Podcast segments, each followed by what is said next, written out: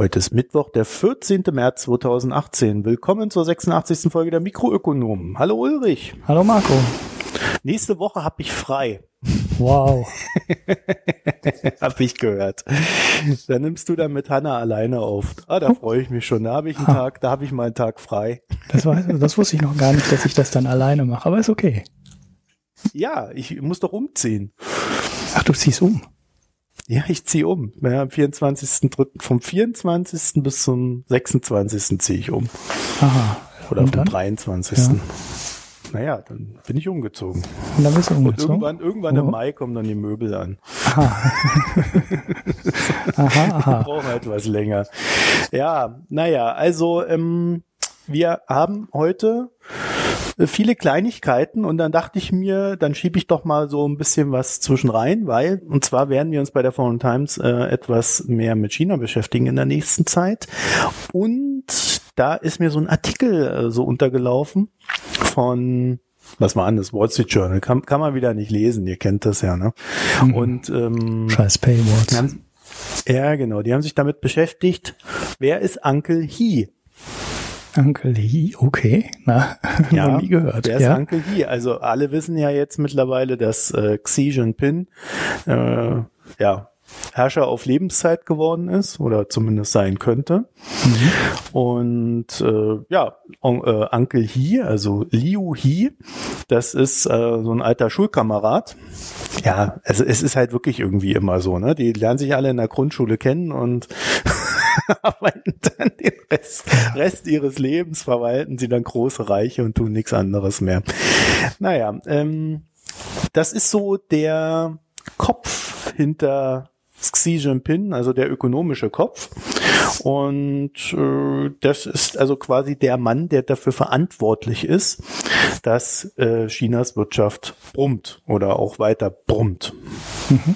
Ja, und dazu äh, sind sie ja jetzt gerade so dabei, ihr, ihr, ihren Markt etwas zu öffnen. Also der Bondmarkt wird geöffnet, äh, so dass du da chinesische Staatsanleihen handeln kannst. Shanghai soll als großes äh, Finanzzentrum dieser Welt ausgebaut werden. Also da sind dann so die, wurden die ganzen Vermögensverwalter eingeladen, ähm, damit sie einen Hub eröffnen können.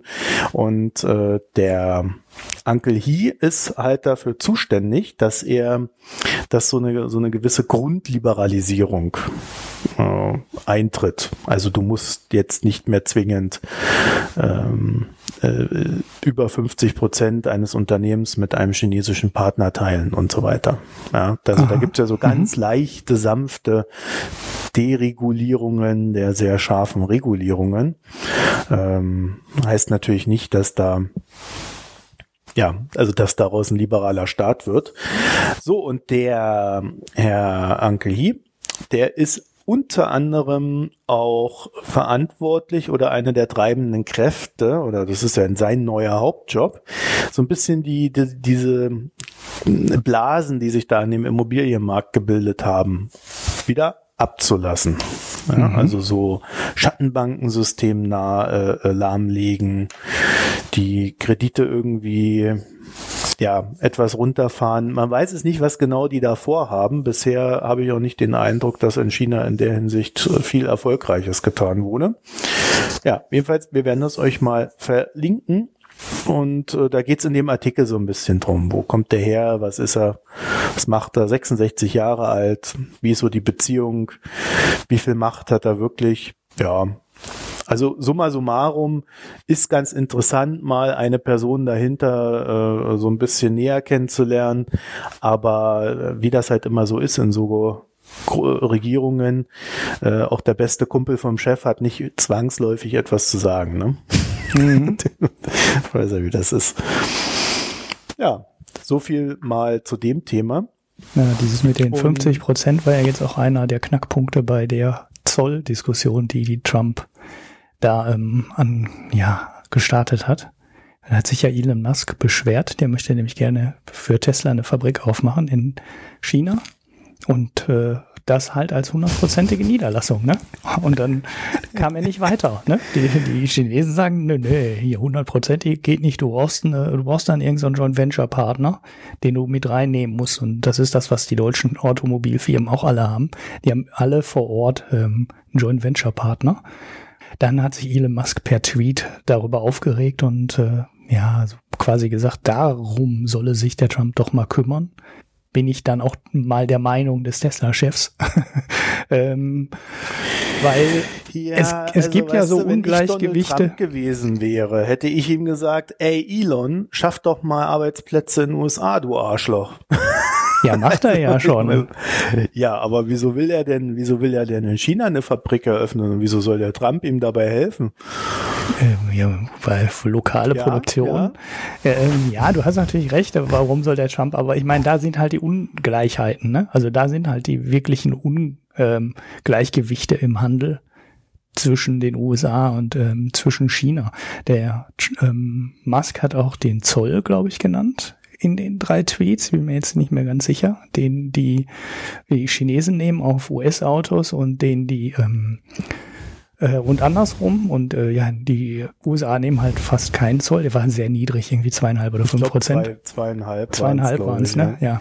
Und äh, ja. andersrum nehmen die Chinesen natürlich, ja, weiß ich nicht, was ich weiß, was 30 oder 40 Prozent, irgendwie sowas in der Größenordnung.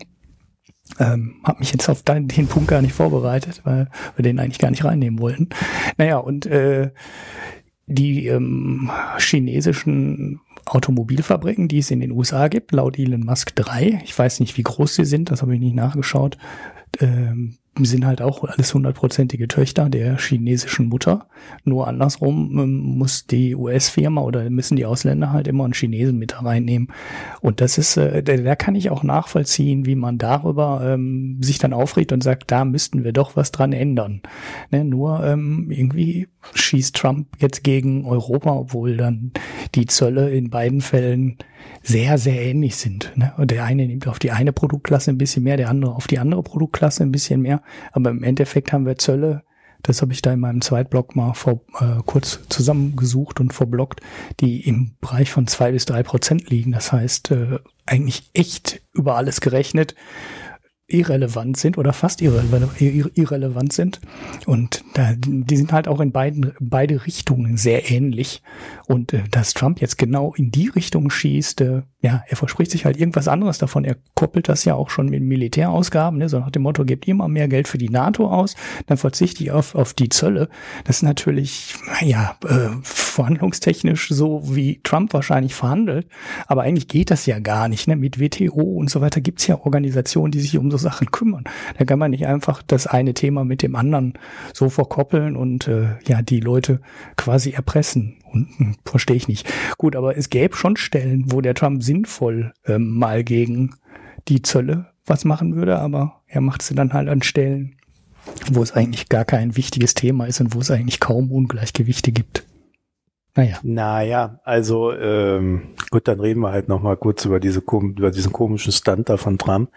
Also ich finde diese Vermischung, die du gerade angesprochen hast, ja, also sie ist zwar in einem gewissen Sinne unlauter, aber sie wird natürlich von allen Parteien ständig irgendwo gemacht. Ja, also diese, äh, diese Verhandlungen laufen ja nicht nur, ja, also da haben wir einen Zoll, den hätten wir gern weg. Wie weit senkst du denn deine Zölle? Sondern die Verhandlungen sind ja schon recht umfassend, die da immer laufen. Da werden ja richtig Wirtschaftsräume ab, an und abgeglichen. Und ähm, dass da nebenher noch irgendwelche Nebendeals gemacht werden, äh, also ich glaube, das wissen wir alle, oder? Ja, normal, aber, aber so, so Töne hört man zumindest offiziell und äh, ja, man hört sie nicht. Ja. Genau, und bei Trump hört man sie halt und äh, das ist dann schon relativ komisch, weil das, das Handelsthema ist ja eigentlich vor der WTO geregelt. Ne? Und, und dann da wird es dann auch hingebracht. Also die EU wird es irgendwie versuchen, Vielleicht einigt man sich noch, aber wahrscheinlich, aus meiner Sicht wahrscheinlich, wird das irgendwann vor der WTO landen. Und dann muss die USA erklären, warum sie meint, jetzt diese Zölle nehmen zu können.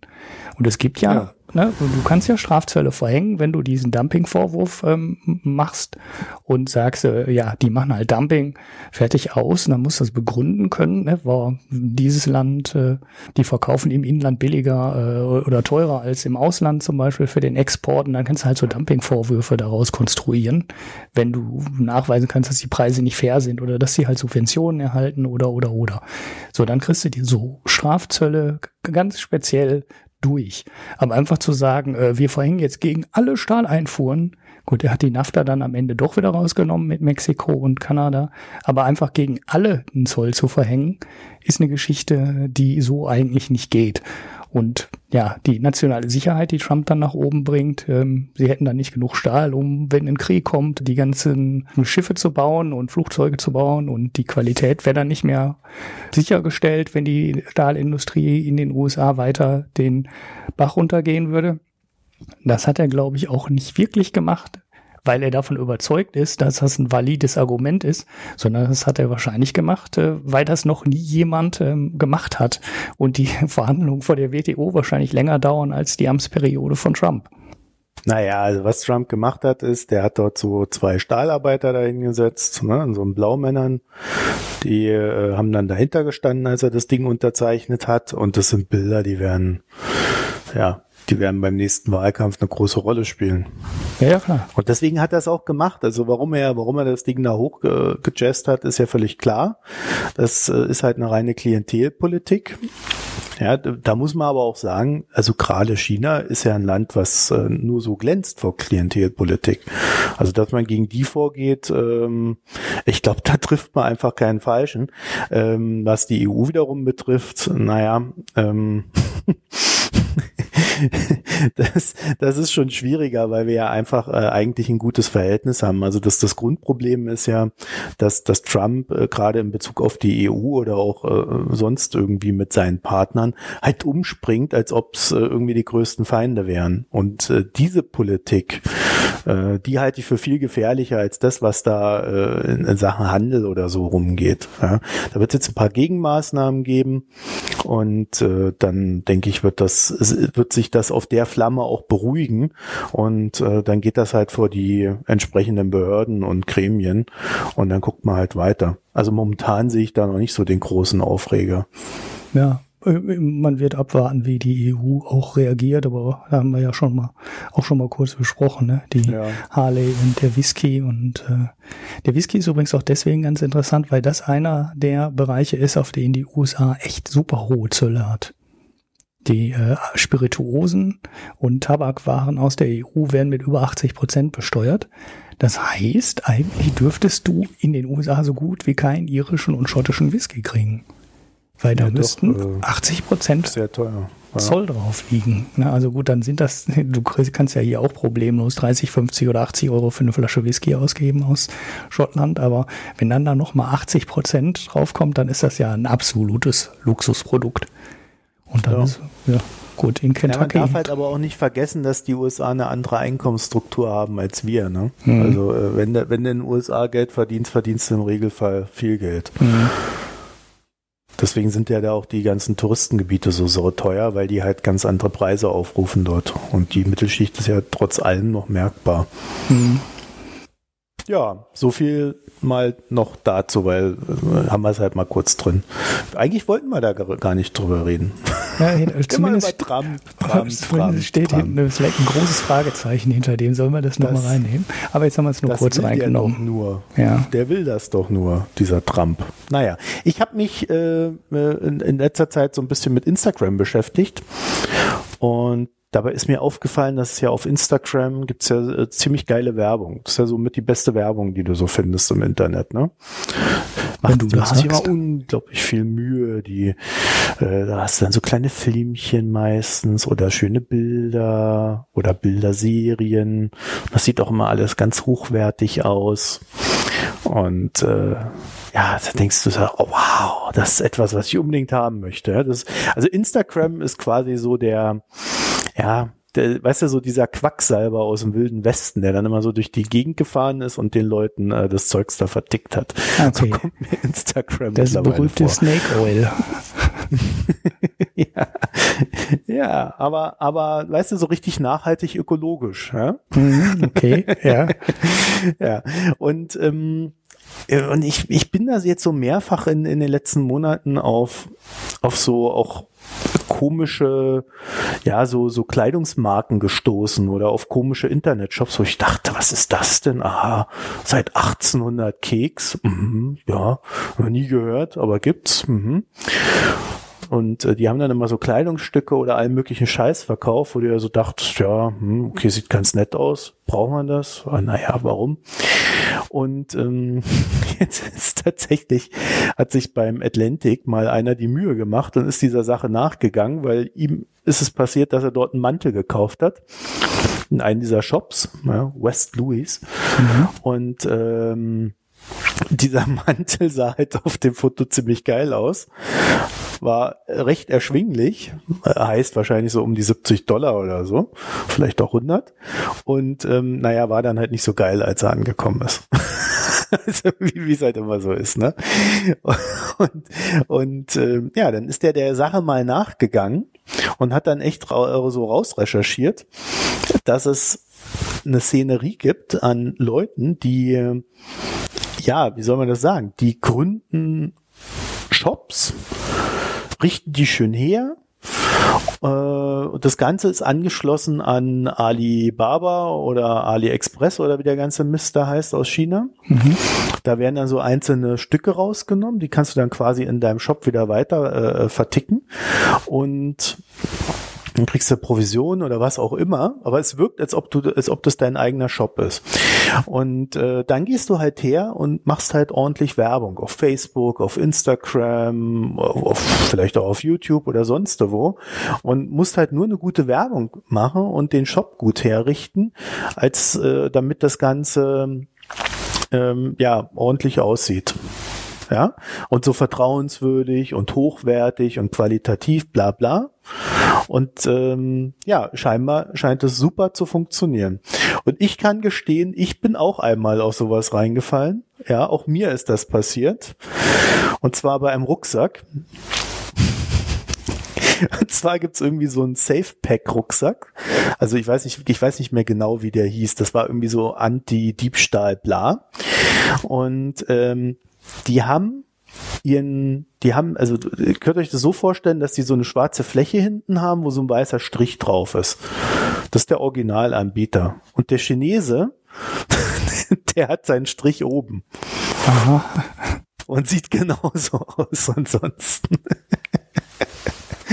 so, eins zu eins geklaut. Ja. ja, genau. Ich habe ist natürlich qualitativ wesentlich schlechter der Scheiß und äh, das wird dann immer noch und die haben dann immer so äh, also es gibt zwei Arten von Shops. Es gibt einmal die, die auf qualitativ hochwertig machen und dann gibt's so diese richtigen ähm, du musst jetzt unbedingt kaufen, es ist nur noch ein Stück auf Lager und hier ist noch ein Drehrad und dann hast du noch mal zehn Prozent oben drauf und so ein Zeugs und äh, äh hot hot hot Gott äh, blinkt dann immer so auf und so weiter. Also so richtig wie so im Spielcasino. Und äh, ja, äh, ja, da habe ich dann halt so einen scheiß Rucksack bestellt. 50 Euro da irgendwie ausgegeben und äh, vier Wochen später ist er dann angekommen. Ja, und war dann natürlich ähm, auch nicht so dolle. Also man kann das schon irgendwie alles nutzen, aber sieht halt einfach scheiße aus. Ja, und der, der Hongkong-Chinese wollte mir das Geld natürlich nicht zurückgeben. Oh. Völlig. Aber wenn du über Alipay bezahlst, hast du, glaube ich, sogar eine Zahlgarantie, ne? Ja, nee, nee, das war natürlich nicht über Alipay. Ah. Also du siehst nicht, dass das Zeugs dahinter steckt, wenn es dahinter steckt. Ach so, ja, weil du ja gar nicht gesehen hast, dass es alles eigentlich aus China kommt. Verstehe. Genau, du hast halt nur so einen Shop davor geschaltet, der halt aussieht wie so ein Familienunternehmen oder halt wie so eine Zockerbude. Also es gibt so diese zwei Arten von Shops. Mhm. Ja, und dann hast du halt da, äh, äh, ja, also ich würde dann eher so zum Familienunternehmen tendieren. Ah, seit 1800 machen die das. Und oh, sieht das nicht schick aus und so ein tolles Leder. Mm, ja, mm. und äh, ja, dann stehst du halt da dann. Ja, ja. und dann gibt's dazwischen natürlich noch so diese, wo sie halt richtig Tinne verkaufen, also richtig Bullshit. Mhm. Also was weiß ich, so, so, so Ringe aus Plastik und so Kram, was, was die sich da halt alles ausdenken. Ja. Aber da habe ich dann echt mal, und das ist ganz interessant, also hier Selbstversuch, ne? Ich bin ja da immer ganz gerne mit dabei. Ich weiß ja, wie ich mein Geld sinnlos ausgebe, was ich nicht habe. Und dann ähm, äh, kannst du so, kannst du da halt so, so richtig äh, äh, dir in deinem Kopf, und das ist, glaube ich, so das Ding, ne?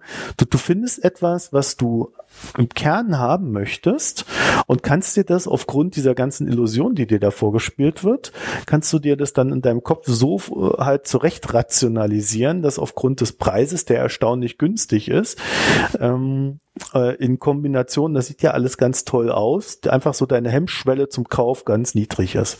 Mhm. Naja. Ja. Marketing, ne? Gutes Marketing.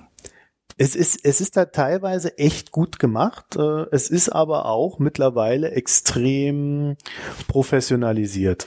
Mhm. Ja, also es gibt da irgendwie Leute, die machen einen Shop nach dem anderen, äh, nur um ihre Umsätze hochzuchessen und dann halt zu gucken, wie viel hinten bei rumkommt. Ja, also ist wahrscheinlich schon halb Computer generiert. Also ja, so Templates so, und so, weiter kannst du auch billig einkaufen über genau, irgendwelche Plattformen. Nächste, ja. Hm. Mhm. Ja, ja. Genau. Es gibt da nämlich halt Shop-Anbieter, da kannst du einen Shop nach dem anderen erstellen. Ja. Also so richtig, bub, bub, bub, so richtig Shop-Spamming. Ja, ja, und dann guckst du halt, welche laufen, welche mal die guten Links. Shopify ja, so, so einen guten Link von außen kriegen, ne, von MyDeals oder äh, weiß ich nicht, irgendwo anders, dann launchst du halt zu allem eine PR-Meldung und versuchst äh, viele Links zu verteilen und dann laufen halt ein paar, ein paar laufen nicht. Die, die nicht laufen, schaltest du wieder aus und die, die laufen, lässt du halt weiterlaufen. Ja, klar, ist wahrscheinlich ja. heute so weit automatisierbar, dass du das äh, in der Masse machen kannst. Ja, mit Shopify, also heißt tatsächlich Shopify, so wie Spotify. 580 Millionen US-Dollar Umsatz in 2017. Mhm. Also, ja, interessant. Und damit kannst du halt dann äh, dir dieses Zeugs anlegen und dann gibt's dann auch noch natürlich so äh, verschiedene Marketing-Tools, ne? so über Newsletter und was weiß ich noch alles. Also da kannst du ja tausend Sachen ausdenken. Ja. Ja, und die, die designen wahrscheinlich nicht mal die Produkte, sondern nehmen irgendwas, was, der, was in China schon fertig designt wurde oder mhm. geklont mhm. wurde und äh, mhm. vertickern das dann halt mit dem Markennamen den sie sich auch selber ausgedacht haben, eine Woche vorher. ja, aber klar, gibt ja, gibt ja immer, gibt ja. ja viele so Firmen, die das machen. Ne? Also das ist halt nur online und in der Masse gemacht. Aber im Endeffekt machen ja so Firmen wie Hama für Elektronik, weißt du, so Stecker und ich weiß nicht, was die da alles verkaufen, ne? Netzteile, Kabel und all so ein Gedöns. Äh, machen ja auch nichts anderes. Oder Anchor, die so Elektronikgeschichte, die du nur über Amazon bekommst. Das ist ja eine reine Marke, die nur über Amazon gestartet wurde, wo du dann auch deine Kabel und Netzteile und so ein Kram machen kannst. Ja, die kaufen auch nur das in Riesenstückzahlen in China ein. Dann wird da ein Firmenname drauf gemacht, drauf gestempelt und dann wird das als Anker verkauft. Und teilweise ist das äh, also bei Anker inzwischen nicht mehr, aber äh, weil die jetzt ein bisschen mehr Grips in die Produkte reinstecken, ja. die kaufen halt gute Qualität ein. Aber da mhm. gibt's massig Firmen davon, die einfach nur in China in irgendeiner großen Fabrik das Zeug einkaufen, dann wird da Produktname drauf gestempelt und sobald du da ein paar hundert oder ein paar tausend Stück ähm, abnimmst, machen die das halt auch. Die haben also auch in der Produktion dieses ganze Konzept, was du jetzt da vom, vom Frontend aus beschrieben hast, im Backend ist es halt auch alles komplett umgesetzt und es ist überhaupt kein Problem mehr, so Produkte mit einem äh, Produktnamen ähm, versehen zu lassen und die dann einfach zu vertreiben. Und dann bist du halt derjenige, der in dem Land die Marke bekannt machen muss, groß machen muss und das Zeug verkaufen muss ne? Shop davor ja, und so weiter. Das Interessante ist aber, dass quasi die großen Marken, die seriösen Marken, äh, so die, die Basis dafür legen, dass die Kleinen auf der Plattform wie Instagram dann natürlich auch wieder diese Reputation haben, so nach dem Motto, ja, die, die, die Werbung ist schon irgendwie okay, das wird schon irgendwie seriös sein. Mhm. Ja, also das ist ja der Effekt, der sich da auch einstellt. Aber dieses Online-Marketing ist halt so billig. Ja, du brauchst halt erstmal nur ein bisschen, ein paar Euro zum Start und dann kannst du da halt loslegen. Ja. Das Einzige, wofür du zahlst, ist halt äh, die Werbung. Ja. Ja, ich glaube, du kannst heute wahrscheinlich so einen Shop für 5000 Dollar mit Produktion quasi dahinter oder sowas in der mhm. Größenordnung. Das reicht wahrscheinlich schon aus, um sowas zu machen. Ja, und dann ist der, das zweite, was die noch machen, ist, äh, dass sie dann so Shops einrichten, die, die, die so ganz spezielle Themen haben und sich quasi an Hashtags orientieren. Ah, ja, ja, ja. Also so, so Hashtags, die äh, recht beliebt sind und äh, wo, wo man quasi einen Markennamen drum sp spinnen kann oder äh, die vielleicht auch sogar ein Produkt abdecken und so. Ja, also das, äh, da gibt's irre viele Möglichkeiten und ähm, ja, sehr einträglich, aber wie mir scheint, der Markt wird auch immer härter umkämpft. Und äh, wenn du dann mal in diesen in diesen offensichtlichen äh, Spam reinschaust, der da in der Instagram-Werbung ist, erkennt man meistens daran, dass da irgendwelche Smileys sind. weißt du, wenn einer irgendwo so Smileys einbaut mit, mit so, mit diesen zwei Herzen als Augen und so ein Blödsinn, das ist meistens Spam. Und wenn du dann äh, in die Kommentare guckst, dann schreiben dann die Leute drunter so, ja, das habe ich aber billiger bei äh, Shop so und so gesehen. Mhm. Und, und sonst was. Ja, also da, da gibt's dann so die, die Konkurrenz der China-Hersteller untereinander. Ah ja, okay. Ja, ich frage mich, wie viel bei diesem ganzen Influencer-Zeug, ne? Also wenn jetzt da mhm. irgendwelche Schminktutorials kommen, ich nenne jetzt mal keine Namen, damit uns keiner verklagen kann, äh, und die dann ihre eigenen Serien auflegen, das ist wahrscheinlich auch, ähm, die geben ja dann irgendwann eigene Lippenstifte raus und eigene Cremes raus und so. Da frage ich mich auch immer, wer das da im Backend ähm, macht, ne? Weil das schreit eigentlich auch danach, dass äh, ja die ersten Kosmetikfirmen auch angefangen haben, so Label-Lösungen quasi yeah, fertig natürlich. in der Schublade zu haben. Ne? Und dann ruft nur noch ja, Influencer. Dingsbums an und dann äh, suchst du die drei Farben aus und dann kriegst du das auch direkt mit deinem Namen ähm, zum Verkauf angeboten. Und aus den USA kennt man auch so ein paar Geschichten von so Influencern, die echt äh, ja völlig also die Produkte unfassbar überteuert ähm, an den Mann bringen. Ne? Also so im, im Ernährungsbereich habe ich, glaube ich, immer so eine Geschichte gelesen, wo du dann auch, äh, ja, dann machen die halt irgendwelche Fitness und dann erzählen die dir von irgendeinem Kram, sagen, ja, das ist besonders toll hier und das ist nicht das gleiche, wie man im Supermarkt bekommt. Und da stecken wahrscheinlich, äh, dann kostet das halt irgendwie das Fünffache, Sechsfache, Zehnfache von dem, was das im Supermarkt kostet. Eigentlich ist genau das Gleiche da drin. Aber auch da sind wahrscheinlich die Hersteller oder manche Hersteller schon in der Lage, so Produkte quasi fertig gelabelt in unterschiedliche Tüten mit unterschiedlichen Namen ähm, abzufüllen und das dann auch für relativ kleine Serien zu machen. Ja, und dann verkaufen die halt ein total generischen, eigentlich total generisches Produkt in einer eigenen Verpackung und du musst heute wahrscheinlich mehr hingehen und sagen, ich bin, früher war das so eine Aldi-Geschichte, ne? So Eigenmarke. Hier heißt das ja in dem Bereich. Das und, macht ja heutzutage jeder. Genau. Ja. Und äh, das ist wahrscheinlich heute so runterskaliert durch IT und Automatisierung, dass früher musste halt ein Aldi da anrufen und sagen, ich kauf eine Million ähm, Müsli-Packungen im Monat, mach mir mal einen Preis. Und heute kannst du wahrscheinlich bei ähm, bestimmten Händlern anrufen und sagen, ich will tausend haben. Und die können das dann schon leisten, weil die Produktion flexibel genug ist und die das dann in die passende Packung dann abfüllen können. Und deshalb kannst du wahrscheinlich heute so Kleinserien total individuell ähm, auf den Markt bringen. Also die Serie sieht individuell aus, es ist aber eigentlich gar nicht individuell. Und es geht wahrscheinlich heute quer durch alle Branchen. So aus China kennt man es mit dem nachgemachten Zeug, mit der Elektronik. Aber ich glaube, dass dieser Trend zieht sich inzwischen in, durch alle Branchen durch. Ja, du hast ja auch dieses Gegenkonzept, dass du äh, sowas wie My Müsli oder so, ja, wo du halt dir dein Müsli selber zusammenstellen kannst. Und das äh, äh funktioniert natürlich auch über Skalierung am Ende. Mhm. Ja, und äh, dann hast du halt dann die Rohstoffe da, mixt die dann nur noch so zusammen und packst die in eine Tüte rein, die dann passend zu dem Mix da ist. Mhm. Also das ist ja, das ist ja alles kein Problem. Ja. heutzutage. Aber da siehst du halt, wie, wie Kapitalismus sich verändert hat. Ne? Also äh, es geht nur noch darum, irgendwie das Zeug zu verticken und möglichst hohe Preise dabei rauszuholen.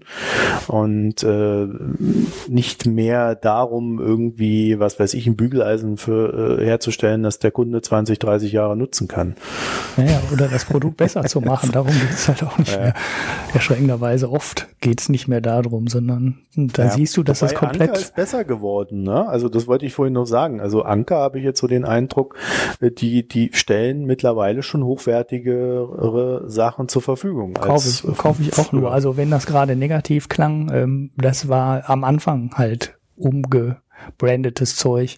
Und seit die mhm. ähm, Also äh, generisch und dann Anker drauf gedruckt. Und ähm, seit die die Menge haben, also es ist ja auch eine weltweite Firma. Die gab es ja zuerst mhm. in, in, den USA. Ähm, die haben rein über Amazon vertrieben und die hatten halt Produkte, die ähm, gut waren, deutlich preiswerter als die Originalprodukte. Und seit die jetzt auch die Mengen haben und die Massen haben, kaufen die, äh, geben die sich zumindest Mühe, an den richtigen Stellen einzukaufen. Und ja, die Netzteile, es gibt so eine, es gibt eine Website, die Netzteile und Lade, so Ladegeräte testet und auseinander nimmt. Ne? Also es gibt ja wirklich im Internet für jedes Spezialgebiet eine Website, wo irgendjemand was auseinander nimmt und der testet mhm. die dann so auf elektronische, äh, ja, ob, ob die sicher sind und ob da innen drin was durchbrennen kann, ob das Ding vernünftig gekühlt ist und so weiter, ob das abschmorgeln kann und so. Unterscheiden die Ankergeräte eigentlich im Durchschnitt auch immer gut ab. Und ja, dass sie wirklich nur eingekauft haben und das generisch war, das war am Anfang so, aber die Firma gibt's ja jetzt auch schon ein paar Jahre. Und inzwischen haben die richtig gute Geräte, die auch gut designt sind. Das machen die wahrscheinlich immer noch nicht selber, aber die sind immerhin, sind die Chefeinkäufer ähm, in der Lage, den guten ähm, Her Hersteller von dem schlechten zu unterscheiden und dann kaufen sie halt beim guten. Mhm. Ja, die haben auch schon wieder verschiedene Markennamen laufen. Anker, Euphi, Solo, Roaf, Nebula, gehört alles dazu. Aha. ja, ja, da haben wir wieder sowas. Wieder was ja. gelernt. Ja. Ja, wahrscheinlich haben sie dann wieder Sachen, wo du, wo ganz klar ist, okay, die sind, die sind einfach wieder nur gebrandet oder rebrandet und oder irgendeine White Label Lösung und ja, so kannst du halt das schön segmentieren, kannst eine Marke für alles bauen. Mhm. Das ist schon geil, ne? Naja, also der, früher war das ein echt ein super aufwendiges Geschäft, ne? Da, also da musstest ja. du ja vor zehn Jahren musstest du ja quasi mit Chinesischkenntnissen nach China fliegen, um diese ganzen Deals äh, ähm, ja, einzustehlen und da irgendwas mitzumachen. Und ich glaube, heute kannst du echt hingehen und dir das übers Internet alles zusammenklicken, ohne dass du ein einziges Mal in China warst. Da machst du nur Klick, Klick, Klick und dann ja. hast du das Zeug äh, und kannst es verkaufen. Ja, schrecklich. ja, wenn man so drauf reinfällt, ja. So, machen wir denn weiter? Ja. Heute. Ah, N26. Ah, N26. Meine ja. Bank. Ich habe ich hab's ja nicht erzählt, weil ich wollte mich nicht mehr aufregen über diese Bank, bei der ich bin, die ja so ganz cool und hip ist. Und äh, ja, ich, ich habe mir diese neue Karte geholt, die die anbieten. Diese äh, Black Nee, wie heißt die? Ich glaube Black. Die von ja? dem teureren ja. Modell, ne? Ja, ja, die, die okay. das teure Modell aus, aus, nicht mehr aus Plastik, sondern aus, aus echten Rindsleder. Aus echtem Rindsleder. irgendein Metall ist es, keine Ahnung. Und äh, man, man muss ja schon festhalten, wenn du, wenn du in so Ländern wie Russland bist oder so, da macht ja so eine Karte echt was her, ne? Ja. Das ist ja für die, für die ist das ja, also auch in Deutschland merkt man schon, dass so eine Karte, die äh, nicht jeder hat, ähm, was bewirkt, oder zumindest bei den Kassierern. Aber äh, äh in, in Russland äh, ist sowas echt so. Pff, bist ja, du direkt Oligarch da, oder so? Ja, da bist, du wirst du direkt als Oligarch abgeding, abgedingst. Ne? Also, ähm, nee, wir wollen uns aber nicht über diese Karte unterhalten. Die haben die haben es übrigens geschafft, diese Karte wieder so zu schneiden, dass da wieder so, so eine kleine Zahl abgeschnitten ist, die Idioten. Oh je. Das ist wirklich, die kriegen es einfach nicht hin, diese Sache ordentlich herzustellen. Naja. Grrr. Äh, ja, aber ich reg mich ja immer nur auf über N26, aber es gibt ja auch so schöne Sachen. Ähm, äh, sie kriegen Geld, höchstvermutlich. 100 Millionen Euro äh, wird gerüchteweise aufgerufen und der Investor soll aus ihr ratet es schon aus China kommen. Ja, wir können halt eigentlich eine China-Folge machen. Ne? es endet immer in China. Ja, Tencent, wer ist denn das? Was will der denn? Meine Kundendaten? Will mich der Chinese übernehmen? Ja, Ulrich? ja, ja. Es ist, ja? Es, äh, ja. Du solltest schnell ja. kündigen und sofortige Datenlöschung ähm, ähm, Löschung, äh, veranlassen. Nein, ähm, also Tencent ist äh, einer der, der zehn wertvollsten Firmen der Welt nach Marktkapitalisierung an der Börse. Die sind sogar mehr wert als Facebook, wenn ich es richtig im Kopf habe, seit kurzem. Aber ähm, nicht mehr wert als Amazon. Auch nicht mehr der als Fackel Apple. des Westens. Und Google. Die drei sind auf jeden Fall davor. Ähm, ich weiß nicht, ob Tencent, äh, wer da noch kommt, aber ähm, vor Facebook sind sie auf jeden Fall. Da müssten sie eigentlich auf Platz vier sein. Ich habe mal eine Liste gesehen, da waren sie auf sechs, waren die erste chinesische Firma in den Top zehn der äh, höchst bewertesten Firmen auf der Welt. Naja, Was die machen, machen die denn? ja, die machen ähm, im Endeffekt alles Mögliche. Sonst wären sie auch nicht so wahnsinnig viel wert. Ne? Aber Was machen bekannt, die alles Mögliche? bekannt sind sie für, äh, bekannt sind sie für, We für WeChat. Also für diesen Ah. Instant Messenger. Aber sie, die haben halt da an der Stelle nicht aufgehört, sondern die machen jetzt sehr viel mit Commerce. Also die waren, glaube ich, so der erste Messenger weltweit, der in den Messenger eine Bezahlfunktion und Geldüberweisungsfunktion rein ähm, programmiert hat. Das hieß dann Ja, WePay. stopp mal. Ja. Du musst jetzt dazu sagen, also alles, was der Ulrich euch jetzt erzählt, das kriegt ihr in China, aber nicht in Deutschland. Wenn ihr in Deutschland dieses Ding installiert, dann kriegt ihr den Messenger. Genau, mehr nicht. Also in China ist das Ding quasi wie ein eigenes äh, OS geworden, also ein eigenes äh, äh, hier sowas wie Windows. Wie heißt das? Betriebssystem, heißt das Betriebssystem. deutsche Wort. das. Ja, ja, also äh, quasi ein eigenes Betriebssystem, was du auf deinem Handy als App installiert hast und mit dem du nahezu alles machen kannst in China, ne? Ja, ja, du kannst halt zum das, Ja, die haben halt auch Spiele gekauft, ne? Also die haben unter anderem meinen Sohn Ja. würde diese Firma auch kennen, weil die haben auch den Laden gekauft, der Clash of Clans programmiert hat. Der regt sich dann manchmal immer auf, ah, das Spiel war so cool. Also Supercell heißt die Firma, fiel mir jetzt gerade nicht ein. Seit die Chinesen das betreiben. Und seit die Chinesen das betreiben, ne? Er spielt es aber immer noch, ne? Was ja sich nur auf, aber äh, ja. Ähm, gut, und denen gehört alles möglich zu. Also diese Supercell-Firma war halt jetzt auch nicht gerade klein, ne? Die, da haben die 8,6 Milliarden Dollar für bezahlt, also auch schon Geld. Das heißt, ähm, die haben halt auch Geld. Naja, und die haben halt in den Messenger alles eingebaut, äh, was die äh, westlichen Firmen noch gerne hätten. Ne? Facebook mit Bezahlmöglichkeit in WhatsApp, P2P-Payment, dass sie die Leute untereinander Geld überweisen können. Und du kannst wirklich mit dem Handy und einem QR-Code in China dein Taxi bezahlen. Und das läuft dann alles über WePay. Und dann hast du halt noch ähm, das Alipay von Alibaba. Das sind dann die zwei großen Zahlsysteme. Und das wird in China richtig viel genutzt. Und ja, das ist überall in E-Commerce ähm, integriert und so weiter. Auf jeden Fall ähm, ist das Tencent und ähm, ja, man sieht halt mit WePay sind sie in sind sie in diesen Bezahlgeschichten schon drin und ich glaube, das ist auch der Grund, ähm, warum die, wenn es denn dann mehr als ein Gerücht wird, aber die Quelle ist halt wirklich gut. Das ist der Standard und die kommt von Leuten, die ähm, mal, glaube ich, N26 mitgegründet haben. Keine Ahnung, das ist ja eigentlich eine österreichische Bank gewesen. Die haben sich ja in Wien gegründet und sind erst dann irgendwann nach Berlin umgezogen, weil da ein paar Sachen einfacher waren, wie zum Beispiel an Geld zu kommen. Ich Ja, wollte gerade sagen, da ging es doch auch noch ums Geld. genau. Es ging halt um Venture Capital, was in Berlin halt da ist und in Wien so gut wie nicht da ist. Be Berlin ist da halt ein relevanter ähm, Platz. Auf, also das kennt man, Berlin kennt man halt auch in Kalifornien, wo ja das meiste Venture Capital unterwegs ist. Und Wien kennt man da, glaube ich, eher nicht. Also vielleicht als Stadt, aber nicht als ähm, Ort, wo man mal hinfahren müsste und schauen müsste, ob da Firmen sind, an denen man sich beteiligt. Naja, das ist auf jeden Fall Tencent und mit der Bezahlung und N26 kann man sich schon vorstellen, was die mit dem Laden dann vorhaben. Äh, Die haben 700.000 Kunden in 26. Die sind jetzt auch weiter, äh, ähm, also expandieren halt weiter. Ähm, Amerika haben sie angekündigt, der UK ist kurzfristig angekündigt. Amerika war irgendwann, glaube ich, für Ende des Jahres angekündigt. Oh, Deutschland machen sie eh, da sind sie am größten, aber in Benelux sind sie unterwegs, in Frankreich sind sie unterwegs und es läuft wohl alles ganz gut. Kundenzahl wächst äh, weiterhin zuverlässig und ja, wenn sie jetzt international äh, expandieren wollen, brauchen sie halt Geld. Und Tencent ist da ein perfekter Partner.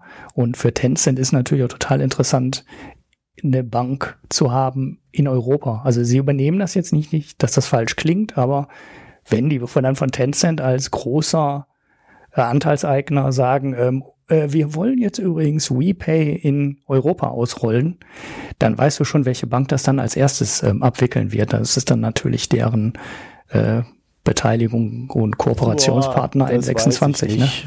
Das weiß ich nicht. Das muss, das muss nicht sein. Nee, muss nicht, das klar. muss nicht sein. Also ich würde mal tippen, die wollen gucken, wie es so läuft in Europa. Normalerweise gehst du ja immer her und sagst, ja, guck mir mal den Markt an, mach mal so ein paar Erfahrungen. Und wenn du da so ein paar Milliarden auf der hohen Kante hast, dann ist das mit den, äh, ja, da mal 100 Millionen irgendwo zur Verfügung zu stellen, ist das ja nicht so schwer. Mhm. So, und äh, ich denke, das, das geht so in die Richtung. Und da gucken die halt mal, was geht und wie es läuft und überhaupt. Und äh, ja, irgendwann werden sie sich dann einfach mal eine Bank einverleiben, wenn sie was machen wollen. Also ich weiß auch gar nicht, ob N26 da so ein guter Partner wäre weil die interessiert ja, glaube ich, schon mehr die Zahlungsabwicklung und nicht so sehr dieses Banking-Geschäft. Ja, aber zumindest ich, momentan. Ne? Ja, aber wenn du die Zahlungsabwicklung machst, dann hast du halt auch eine irgendwie eine Bankfunktion im Hintergrund. Du kannst, also, ja. Kannst. Also es, macht halt schon, es ist halt durchaus schon eine Kombination, die sinnvoll erscheint Aber und über die man auch. Was ich mir gerade so gedacht habe, äh, du hast ja mit dieser dieser Metal-Karte hast du ja jetzt in N26 so einen so einen neuen Reiter Metal also mhm. die Karte heißt Metal. Okay. Und, und da kriegst du ja so, so Spezialangebote, ne? Mhm. Arbeiten von überall bei WeWork. Da kannst du dich dann irgendwo reinsetzen. Ja, Style dein Zuhause bei Home24 und so weiter. Da kriegst dann überall Sonderangebote, ah, okay. weil du ein toller ja. Kunde bist. Und ja. ich könnte mir halt vorstellen, dass du dann da irgendwie bei irgendwann mal bei Alibaba landest und irgendein Plastikring dir kaufen kannst oder ähnliches. Ja. Weißt du, so in die Richtung. Ja. Wenn dann der große Angriff auf Amazon kommt. Ja, die müssen ja, die, die Chinesen denken ja manchmal auch gar nicht an Angriff an Amazon. Wenn man sich die Transaktionszahlen äh, von Alipay und WeChat anguckt, die, die dann an diesem komischen Feiertag machen, ich weiß, Singles Day, was war der große, ist glaube ich der große Verkaufstag. Und da hat ja Alipay irgendwie 2,5 Milliarden Transaktionen ähm, ich weiß nicht, in, an einem Tag durchgehauen. Und das waren schon Zahlen, wo selbst so internationalen Zahlungsabwicklern wie äh, Swift oder so Leuten haben die gedacht, wie viel? Also es war halt schon eine Zahl, die äh, ja äh, sehr, sehr beeindruckend war. Und ich weiß nicht, äh, PayDirect, dieser deutsche PayPal-Clone, der eiert, glaube ich, irgendwie bei 100.000 ähm, rum im Jahr.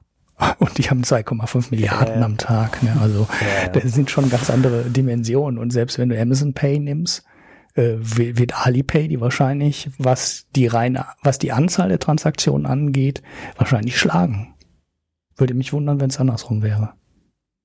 Also ja, sind halt schon echte Monster, ja. Ich weiß auch nicht, ob äh, Tencent mit WePay nicht sogar auch in Indien aktiv ist. Die haben ja da quasi das Bargeld abgeschafft, mehr oder weniger.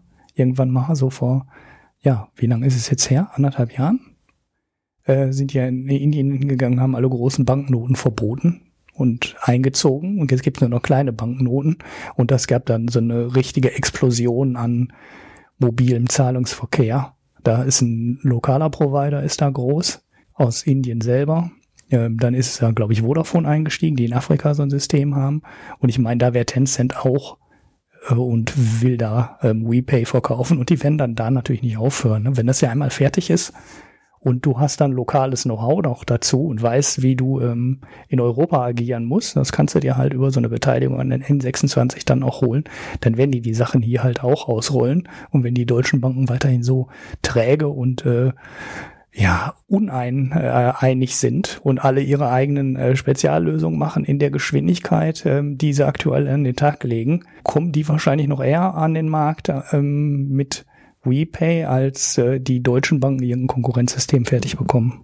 So, und in dem Moment war das Internet weg und der Ulrich meinte, ich soll jetzt sagen, so, so, schon interessant, was da so in Asien passiert. Hm. ja. So perfekt. ja, ja, gut, das habe ich jetzt gesagt. Jetzt kommen wir zum nächsten Thema. Nein, aber vielleicht noch abschließend, weil ich äh, bin jetzt so ein bisschen raus, aber ähm, interessant finde ich schon, dass äh, China doch versucht oder die chinesischen Firmen äh, immer mehr in diese westlichen Märkte direkt reinzukommen und sich dort ähm, ja kleine Filialen zuzulegen oder sich zumindest irgendwo zu beteiligen, um dann einen gewissen Zugriff und natürlich auch eine gewisse Marktmacht aufzubauen. Und äh, wohin das führen kann, wir hatten es ja letzte Folge schon mal drin, äh, sieht man ja dann halt an so Daimler Chrysler. Ach nein, Entschuldigung, ha, das ist ja gar nicht mehr Daimler Chrysler, das ist ja jetzt Daimler Benz, äh, die dann halt äh, vor China den Kotau machen, wenn, wenn dann im Marketing mal irgendwie ein Dalai Lama Zitat verwendet wurde.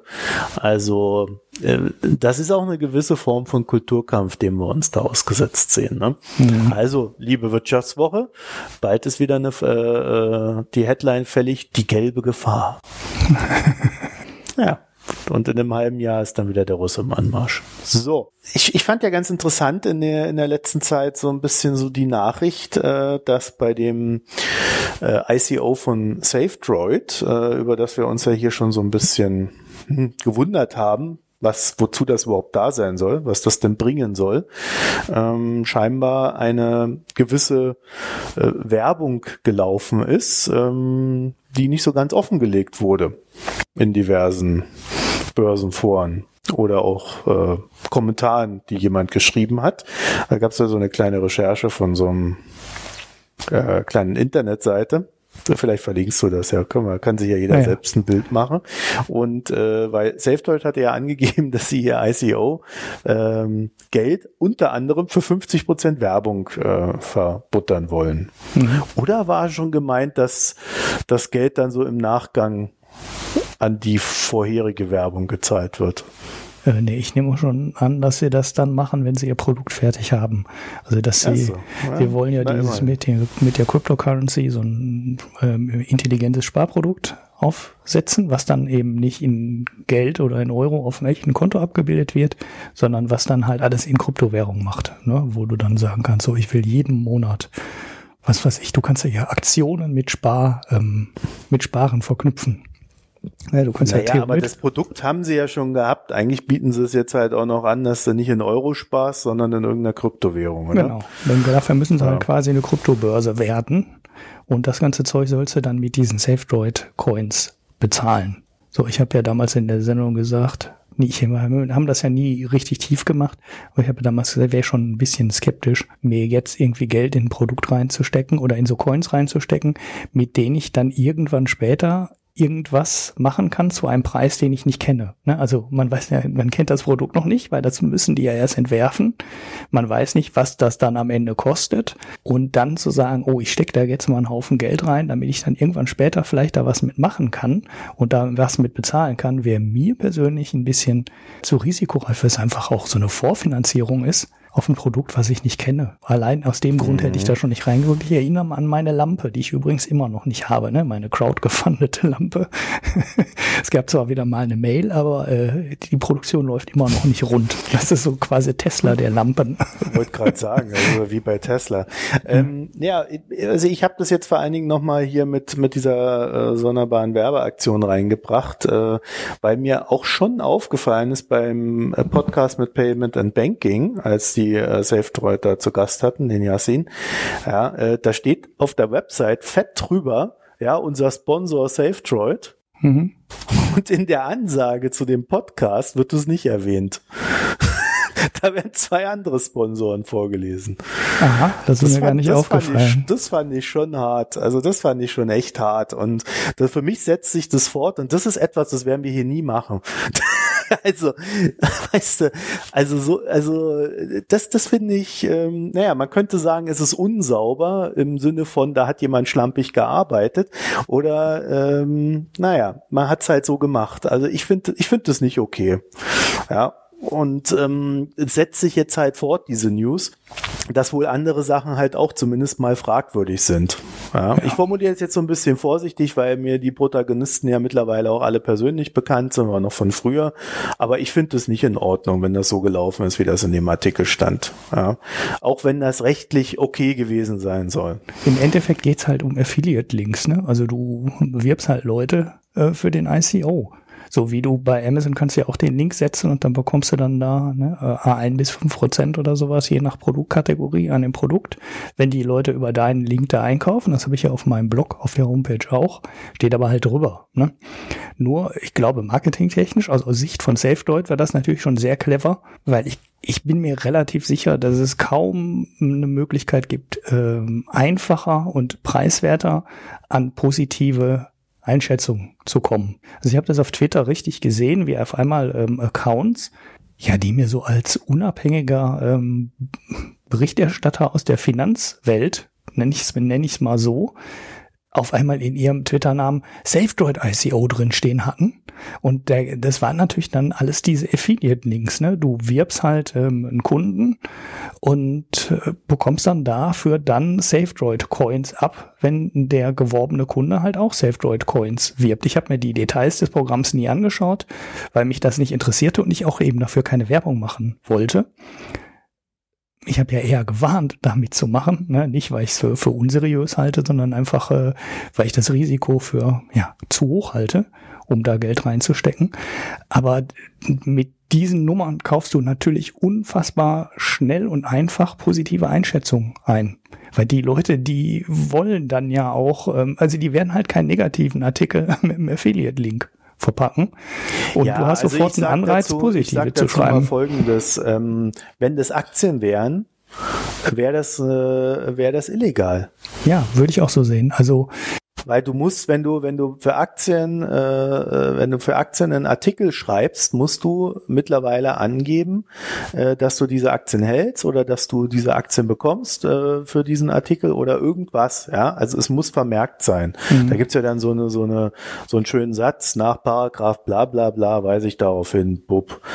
So, und äh, äh dafür, dass äh, SafeDroid damit ja geworben hat, dass sie auch ein, das, äh, das erste deutsche von BaFin-Regulierung äh, unterlegene ICO waren und so weiter, finde ich das schon echt eine harte Nummer. Ich finde das wirklich hart. Ja. Und ich finde das auch nicht okay. Ja, ähm, aber da kommt ein Unter... Äh, ich fange erst noch was, was anderem an als Ergänzung.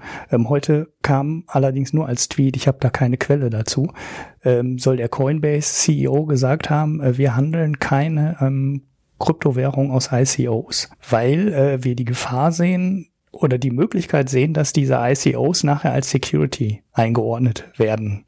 Ne, und das dahinter steckt genau deine Überlegung. Ne? Wenn es Aktien wären, also Wertpapiere im Sinn des Gesetzes und äh, der Regulatorik, dann kannst du halt bestimmte Sachen einfach nicht machen, weil das dann geregelt ist und zwar ziemlich streng.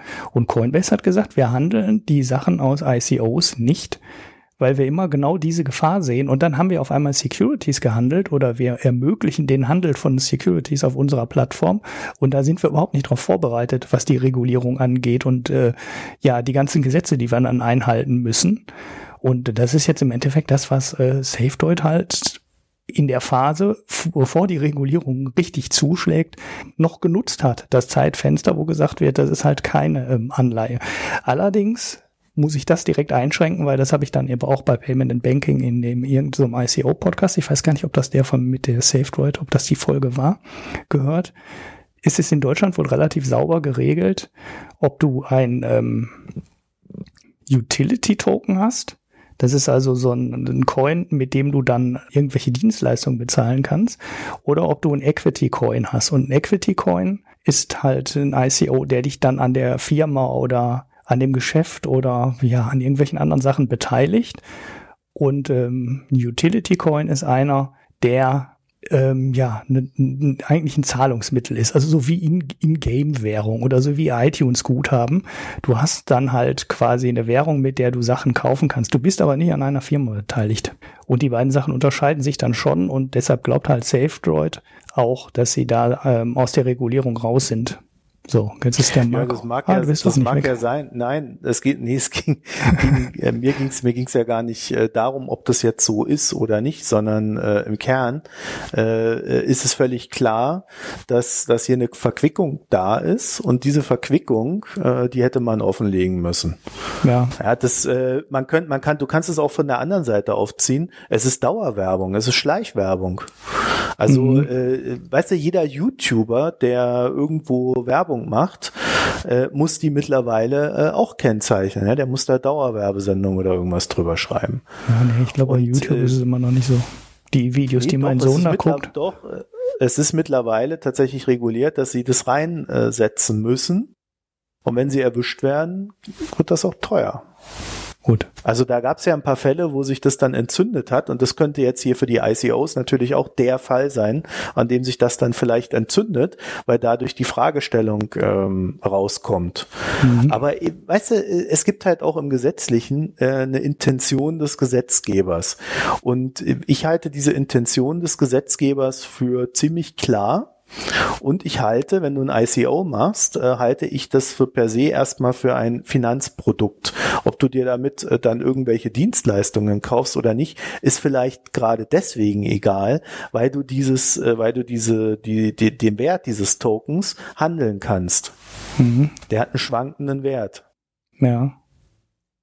Ja gut, das ist vielleicht wirklich der Unterschied zu, zu diesen In-Game-Währungen, die, die man ja durchaus damit vergleichen könnte weil diese Ingame-Währung, die du dann hast, um innerhalb eines Spiels irgendwie ne, Güter dann zu kaufen, ne, Gold oder naja, bessere Rüstung oder so. Des Geldes. Ja, die, die sind aber eben, äh, darauf wollte ich jetzt hinaus, die sind eben nicht handelbar in dem Sinne. Ne? Also die verbieten ja, ja, sogar explizit den Handel mit diesen Dingern. Das wird dann zwar wieder umgangen ne, mit Account-Übertragung und Ebay-Handel und so weiter, aber offiziell laut Nutzungsbedingungen ist der Verkauf dieser Güter ja immer verboten und auch des Geldes halt verboten. Und damit ist es in der Grundkonstruktion was ganz anderes als eine Cyberwährung oder als eine Kryptowährung, die ja explizit dazu ähm, gemacht ist, dass die auch gehandelt wird. Und im SafeDroid ICO steht ja auch explizit drin, hey, wir haben hier eine, eine, Prognose für die Kursentwicklung und da ist dann irgendwie eine Verneunfachung drin auf irgendwelchen komischen Parametern, die ich im Leben nicht nachvollziehen kann. Aber gut, das ist wieder eine SafeDroid-Diskussion, was die sich da schön gerechnet haben. Weiß ich nicht und ist mir im Endeffekt auch egal. Er ist halt wie jeder Fonds, der dann halt das so, so eine, so ein Ding nach oben dahin zeichnet. Ja gut, dass du keine Verneunfachung dann dahin zeichnen, ne? Manchmal beim, ja. Da rechnen sie halt mit neun Prozent oder sowas und nicht mit einer Verneunfachung. Naja, ja. gut. Also ich, wie gesagt, ich halte das äh, für recht zweifelhaft, was da gelaufen ist. Ich glaube auch, äh, wenn die Pech haben, äh, wird das genau der Fall jetzt sein, an dem sich dann auch genau diese Diskussion entzündet. Und wenn du dich halt einmal damit beschäftigt hast, wie die, wie die Regulierungsbehörden das sehen, dann kannst du eigentlich nicht anders als sagen, ähm, äh, dass hier gegen die Intention der Regulierung verletzt. Mhm. Also dass diese Intention verletzt wurde. Und damit besteht halt eine sehr große Wahrscheinlichkeit, dass die Regulierung dann für dich auch gilt. Mhm. Selbst wenn du der Meinung bist, dass du ein ganz anderes Produkt hast, äh, aber das ist ja hier zweifelhaft. Das ist halt einfach noch nicht definiert. Ja. Und wenn du Pech hast, bist du dann halt derjenige, an dem es definiert wird. Ja. Äh, bei, bei SafeDroid haben wir auch ganz am Ende äh, so ein Airdrop nennen die das in der Kryptowelt ähm, gemacht, also in der. Cryptocurrency-Welt gemacht. Das heißt, die haben in den letzten 24 Stunden, das, das lief ja am Anfang super gut, dieser ICO. SafeDroid hat auch gesagt, wir sind total zufrieden und wir haben mehr Geld eingesammelt, als wir wollten. Äh, um die Daten vielleicht nochmal zusammenzufassen, es waren nach dem letzten Stand 40 Milliarden Coins, ähm, also 40 Millionen in Euro umgerechnet die sie eingesammelt mhm. haben. Und es war halt sehr schnell schon äh, über 30 Millionen, äh, über 30, also in, in, in Euro jetzt, über 30 Millionen. Und äh, ja, in der, in der letzten Hälfte der ähm, Verkaufsphase passierte dann ähm, eher ganz, ganz wenig und sie waren dann, als ich jetzt mal drauf geschaut habe, irgendwie bei 39, irgendwas Millionen. Und dann haben sie am letzten Tag der Phase so ein Airdrop gemacht dieser Airdrop war dann, man verteilt halt Währung, ne? Ist halt schön. Du kannst ja Cryptocurrencies erzeugen, wie du willst, ne? Du bist ja dann in der tollen Position einer Notenbank. Du kannst einfach so Geld aus dem Nichts zaubern. Und da sind sie dann hingegangen und haben jedem in der letzten Stunde, der mehr als 100.000 ähm, SafeDroid Coins kauft, also SVDs, dann kauft, äh, den haben sie in eine Lostrommel gepackt und pro Stunde eine Million SafeDroids dem Gewinner dieser Auslosung dann zusätzlich gegeben. Wo ich mir direkt gedacht habe, sag mal, ist ein Glücksspiel, oder? Da, da bist du auch in so einem relativ streng regulierten Markt und ich hoffe mal, dass die sich da rechtlich gut abgesichert haben und gut informiert haben, weil auch an der Stelle bist du wieder so regulatorisch in so einem Minenfeld, wo du echt viel falsch machen kannst. Also ich muss ein Produkt kaufen, um an einem Gewinnspiel teilzunehmen, ist immer, hm, ne, gut. Die Frage ist jetzt, äh, ja, da muss man halt aufpassen, was man tut. Ne? Ich nehme mal an, das haben sie, weil sie haben wahrscheinlich, äh, oh, sie haben in der SafeDroid ähm, in dem Businessplan auch angegeben, waren auch Kosten für Rechtsberatung und so ganzen Kram dann halt drin. Äh, da wär, aber man muss dann halt aufpassen, was man tut. Ich fand das ein bisschen komisch, weil das ist ja total, also ist ja auch wieder eigentlich total unfair den anderen Leuten gegenüber, ne? Also die vorher gezeichnet haben dass du dann in der letzten Stunde, äh, in, am letzten Tag 24 mal eine Million SafeDroid einfach mal so zusätzlich in die Runde wirfst, damit die Dinger sich nochmal verkaufen. Da würde ich mich ja freuen, wenn ich ganz am ersten Tag gekauft habe, äh, dann hätte ich ja auch lieber am Ende gekauft, weil dann hätte ich nochmal eine Zusatzchance bekommen. Also es ist, ähm, wenn du das mit Aktienrecht beurteilst, also wenn du die strengen Kriterien von Aktienrecht äh, anlegst, äh, waren da so einige Dinge, die im Aktienrecht so garantiert nicht möglich gewesen wären. Und zwar aus ja, meiner gut, Sicht auch aus guten ja. Gründen so nicht möglich sind. Ja, also ich finde das, das finde ich, find ich bin ja generell gegen Glücksspiel-Elemente in der Vermögensanlage. Also generell. Ich bin auch gegen Glücksspielelemente bei ähm, Free-to-Play-Spielen. Ja, äh, das halte ich auch schon für kritisch, vor allen Dingen, weil das ja auch viele Kinder spielen. Aber gut, ja, das, das, das ist noch das kleinere Problem, weil das wahrscheinlich, also ja, also wenn das wirklich alles äh, mit der BaFin abgestimmt war, dann dürfen sie das wohl wahrscheinlich schon tun. Aber äh, die andere Geschichte, die hat mich ja dann schon eher interessiert, weil das finde ich, das finde ich schwierig. Mhm. Ja, naja. Gut, äh, das wird sicherlich dann irgendwann nochmal rauskommen, ob das alles äh, äh, in Ordnung war oder ob es dann künftig nicht mehr in Ordnung sein wird, aber vielleicht für die Vergangenheit in Ordnung war, weil es ja noch niemand niedergeschrieben hatte, dass es nicht in Ordnung war, explizit für ICOs oder was auch immer. Ja, da gibt's ja immer verschiedene Möglichkeiten, naja. wie das dann endet. Wird interessant. Also wenn die Safe Droids sich im Kurs nicht so entwickeln, wie sie das in ihrem Paper da prognostiziert haben, äh, dann wird irgendjemand klagen. Da kann man sich sicher sein, glaube ich. Ob der eine Chance hat, wird man sehen, aber wenn sich die Dinger schlecht entwickeln, wird's Klagen äh, geben. Ja, und, und dann, dann, das wird das wird tatsächlich interessant. Ja weil, äh, also die haben ja schon gesagt, also wie viel haben sie gesagt, jetzt eingenommen? 40, 40 Millionen? 40 Millionen gesagt, umgerechnet. Hm? Ja, gut, da werden ein paar Rechtskosten und so weiter draufgehen, aber ähm, äh, sie haben ja, glaube ich, geschrieben gehabt, dass, dass sie 50 Prozent für Werbung ausgeben wollen, mhm. für das Produkt, was sie jetzt äh, noch nebenher entwickeln müssen oder vielleicht auch schon haben. Und ähm, ja, das heißt also von den 40 Millionen bleiben dann ja, was weiß ich, 20, 15 über für die Arbeit. Mhm. Also für ein Unternehmen, das vorher, glaube ich, nur zwei Millionen mal äh, als, als Venture Capital bekommen hat, doch völlig in Ordnung, ne? Super, die waren auch sehr zufrieden. Also die haben offiziell gesagt, es war leider am Tag ähm, nach dem Abschluss der, der Ticker weg, ne? Also der Zähler, der angezeigt hat, wie viel die verkauft haben. Kann ja sein, dass die letzten 24 Stunden noch mal richtig gut laufen. Ähm, aber sie haben offiziell gesagt, nee, sie haben. ja, dass sie nicht gut gelaufen sein sollen.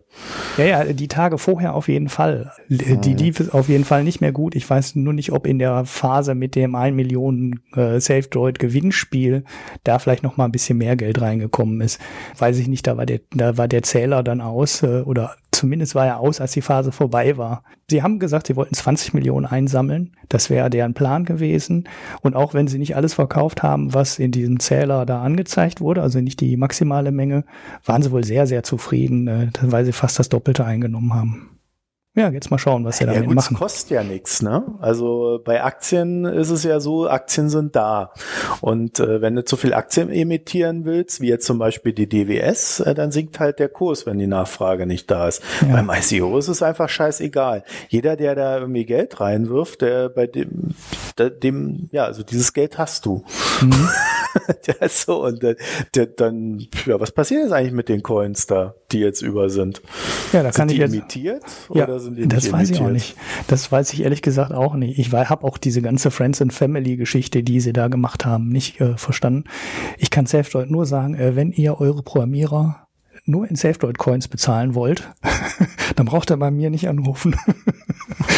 Die werden bei dir eh nicht anrufen nach dem Podcast. Das ist schon klar. Das wäre der unwahrscheinlichste Anruf. äh, ja, überhaupt. Ja, gut. Deckel drauf. Nächstes Thema. Äh, ja, nächstes Thema. Ach, äh, lass uns doch zum Gesellschaftsteil kommen. Jetzt haben wir mal ein großes Thema wieder nicht gemacht. Du boykottierst das. Das ist egal. Machen wir, können wir, vielleicht mache ich da auch noch mal. Ja, da steht extra groß Thema? Doppelthema drüber. Doppel fett Thema.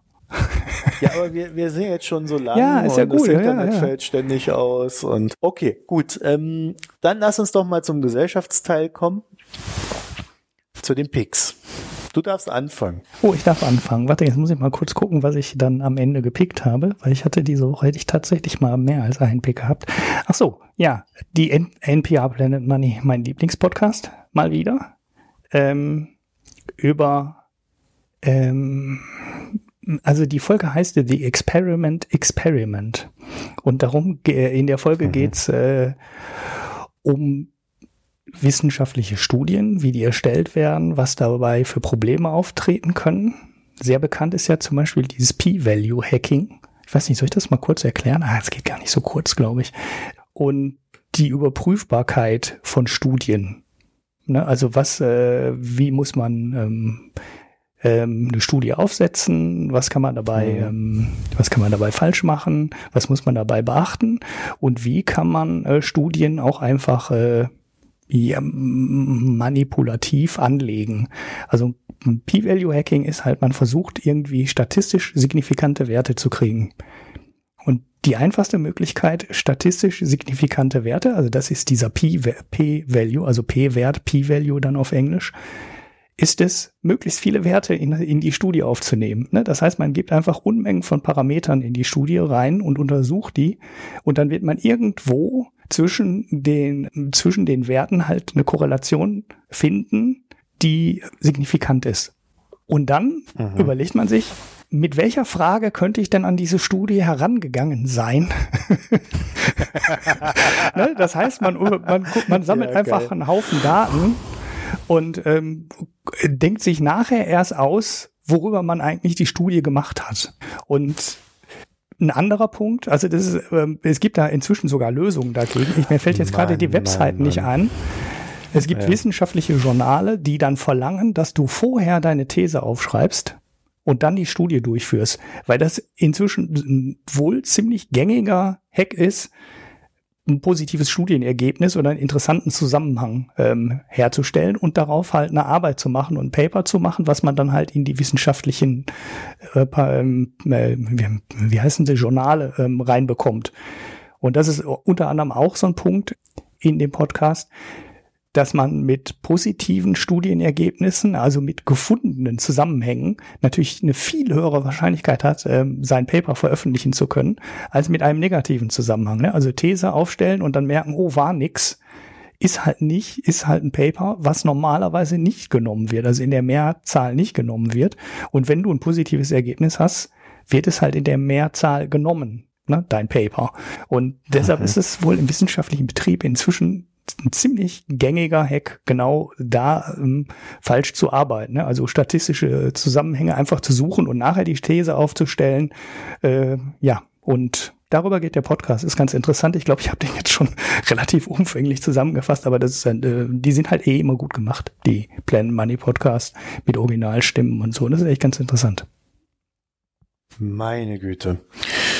Ich kriege ja, ja, immer so ein bisschen ähm, Pickel, wenn ich so Ernährungszusammenhänge ähm, bekomme, weil das ist einer der Sachen, die du am allerschwierigsten untersuchen kannst. Und trotzdem findest du zu jedem Thema Studien. Das ist ja jetzt gerade so letzte Woche mal wieder aufgepoppt, weil der YouTube-Star äh, Unge, ungespielt, ähm, mit Milch ist Gift hingekommen ist und irgendeine Studie zitiert hat, in der dann bewiesen wird, dass Milch total schlimm ist und man davon Prostatakrebs, das ist glaube ich der große Zusammenhang, bekommt. Aber man muss sich in dem Bereich ex muss man extrem vorsichtig sein mit Studienergebnissen. Du hast halt kein vernünftiges Setup, ne? Also du hast halt kein kontrolliertes Setup. Die Ernährung ist so unterschiedlich bei jedem Menschen und keiner erfasst das richtig, dass du allein schon bei dem Erfassen der Messergebnisse unglaubliche Probleme hast. Und dann hast du oft auch nur minimale Zusammenhänge ähm, zu irgendeiner Krankheit ne? oder irgendwelchen Problemen, ja, die dann vielleicht so entstehen können. Ne? wie die da arbeiten bei der Ernährung, das, das ist einfach nur krass. Ja, also das, äh, ja, das ist halt einfach reines Lobbying. Genau, und da ist ja genau, Oder das kommt noch dazu, ne? Da wird ja. sehr viel bezahlt von, von Leuten, die das gerne hätten. Ne? Also zu Soja gab es ja auch mal so ein paar Untersuchungen, dass Soja angeblich ähm, gegen bestimmte Krebsformen positiv ist, wir, positiv wirkt glaube, da sind irgendwie Östrogene drin oder irgendwie sowas oder sowas, was irgendwie so ähnlich wirkt. Ich kriege das nicht mehr genau zusammen. Aber da hatte ich mal so eine Metastudie gelesen und die war dann so nach dem Motto, 80 Prozent der Studien, die den Zusammenhang finden, waren von der American Soya Association bezahlt. Und dann weißt du halt, ja, okay, du kannst das äh, Ergebnis vergessen. Und da muss man echt ganz genau, ganz genau hingucken. Und im Bereich Ernährung ist es eh super schwierig, äh, weil du schon allein die, da, da fängt ja schon vorher an, du kannst die Werte halt nicht vernünftig erfassen. Ne? Und die Zusammenhänge sind halt, es ist halt kein Rauchen. Ne? Zwischen Rauchen und Lungenkrebs hast du halt einen sauberen Zusammenhang und der ist halt wirklich stark. Und äh, ob du einen halben Liter Milch trinkst am Tag oder einen Liter Milch trinkst pro Tag oder gar keine Milch trinkst, der Effekt auf deine Gesundheit wird extrem gering sein. Und ja, dann kriegst du vielleicht bei Zucker noch einen Zusammenhang hin, dann kriegst du vielleicht bei Fett noch einen Zusammenhang hin.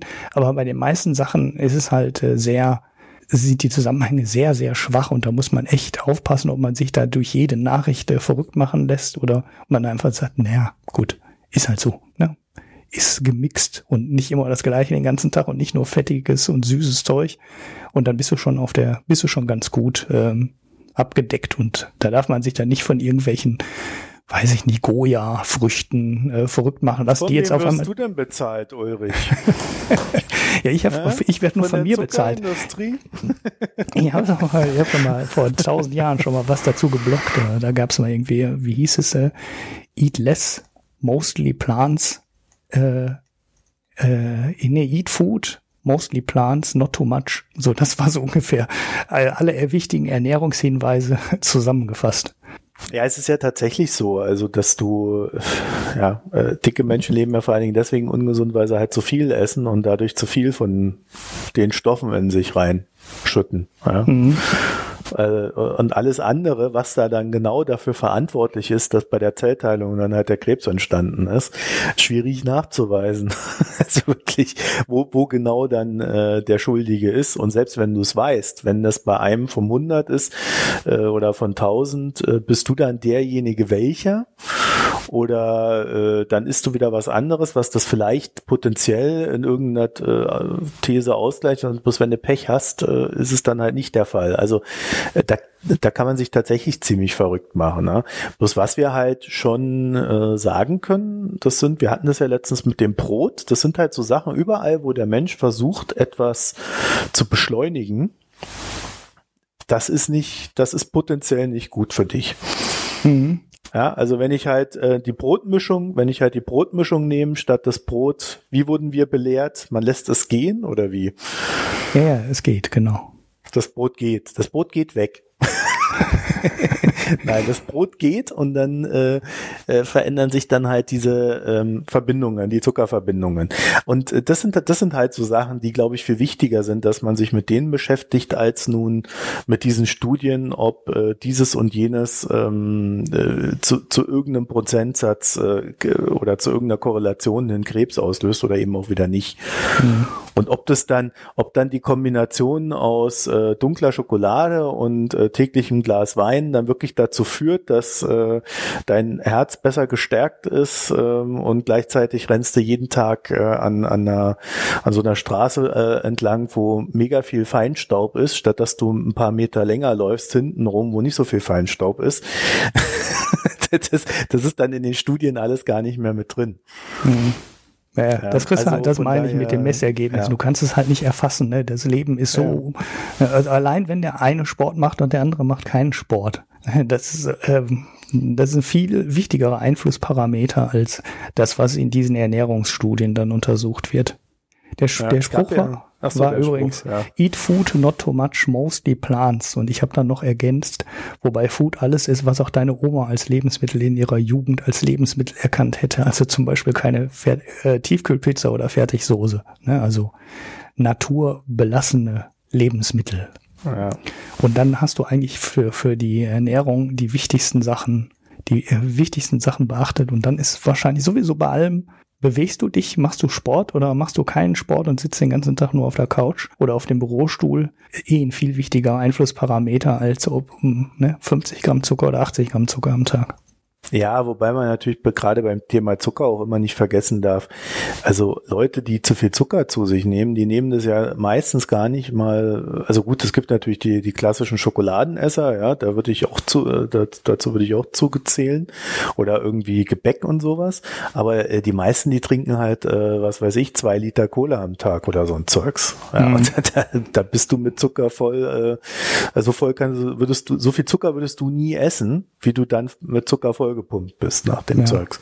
Ja, da ist ja die Säure noch drin, die dann dagegen arbeitet. Ne? Davon ja. wollen wir, davon wollen wir mal gar nicht reden, was da noch alles drin ist. Ja, ja aber sonst würdest du die Menge Zucker halt nicht zu dir nehmen, wenn da nicht die Säure direkt dagegen arbeiten würde, weil das unfassbar süß wäre, wenn da nicht gleichzeitig noch eine Säure dagegen arbeiten würde. Deswegen musst du es auch kalt trinken, weil sonst schmeckst du nämlich die ganze Scheiße. Ja. Naja gut, das war mein Pick etwas ausgeartet in der Länge. Ja. Ja, ich habe auch noch einen kleinen Pick. Ja.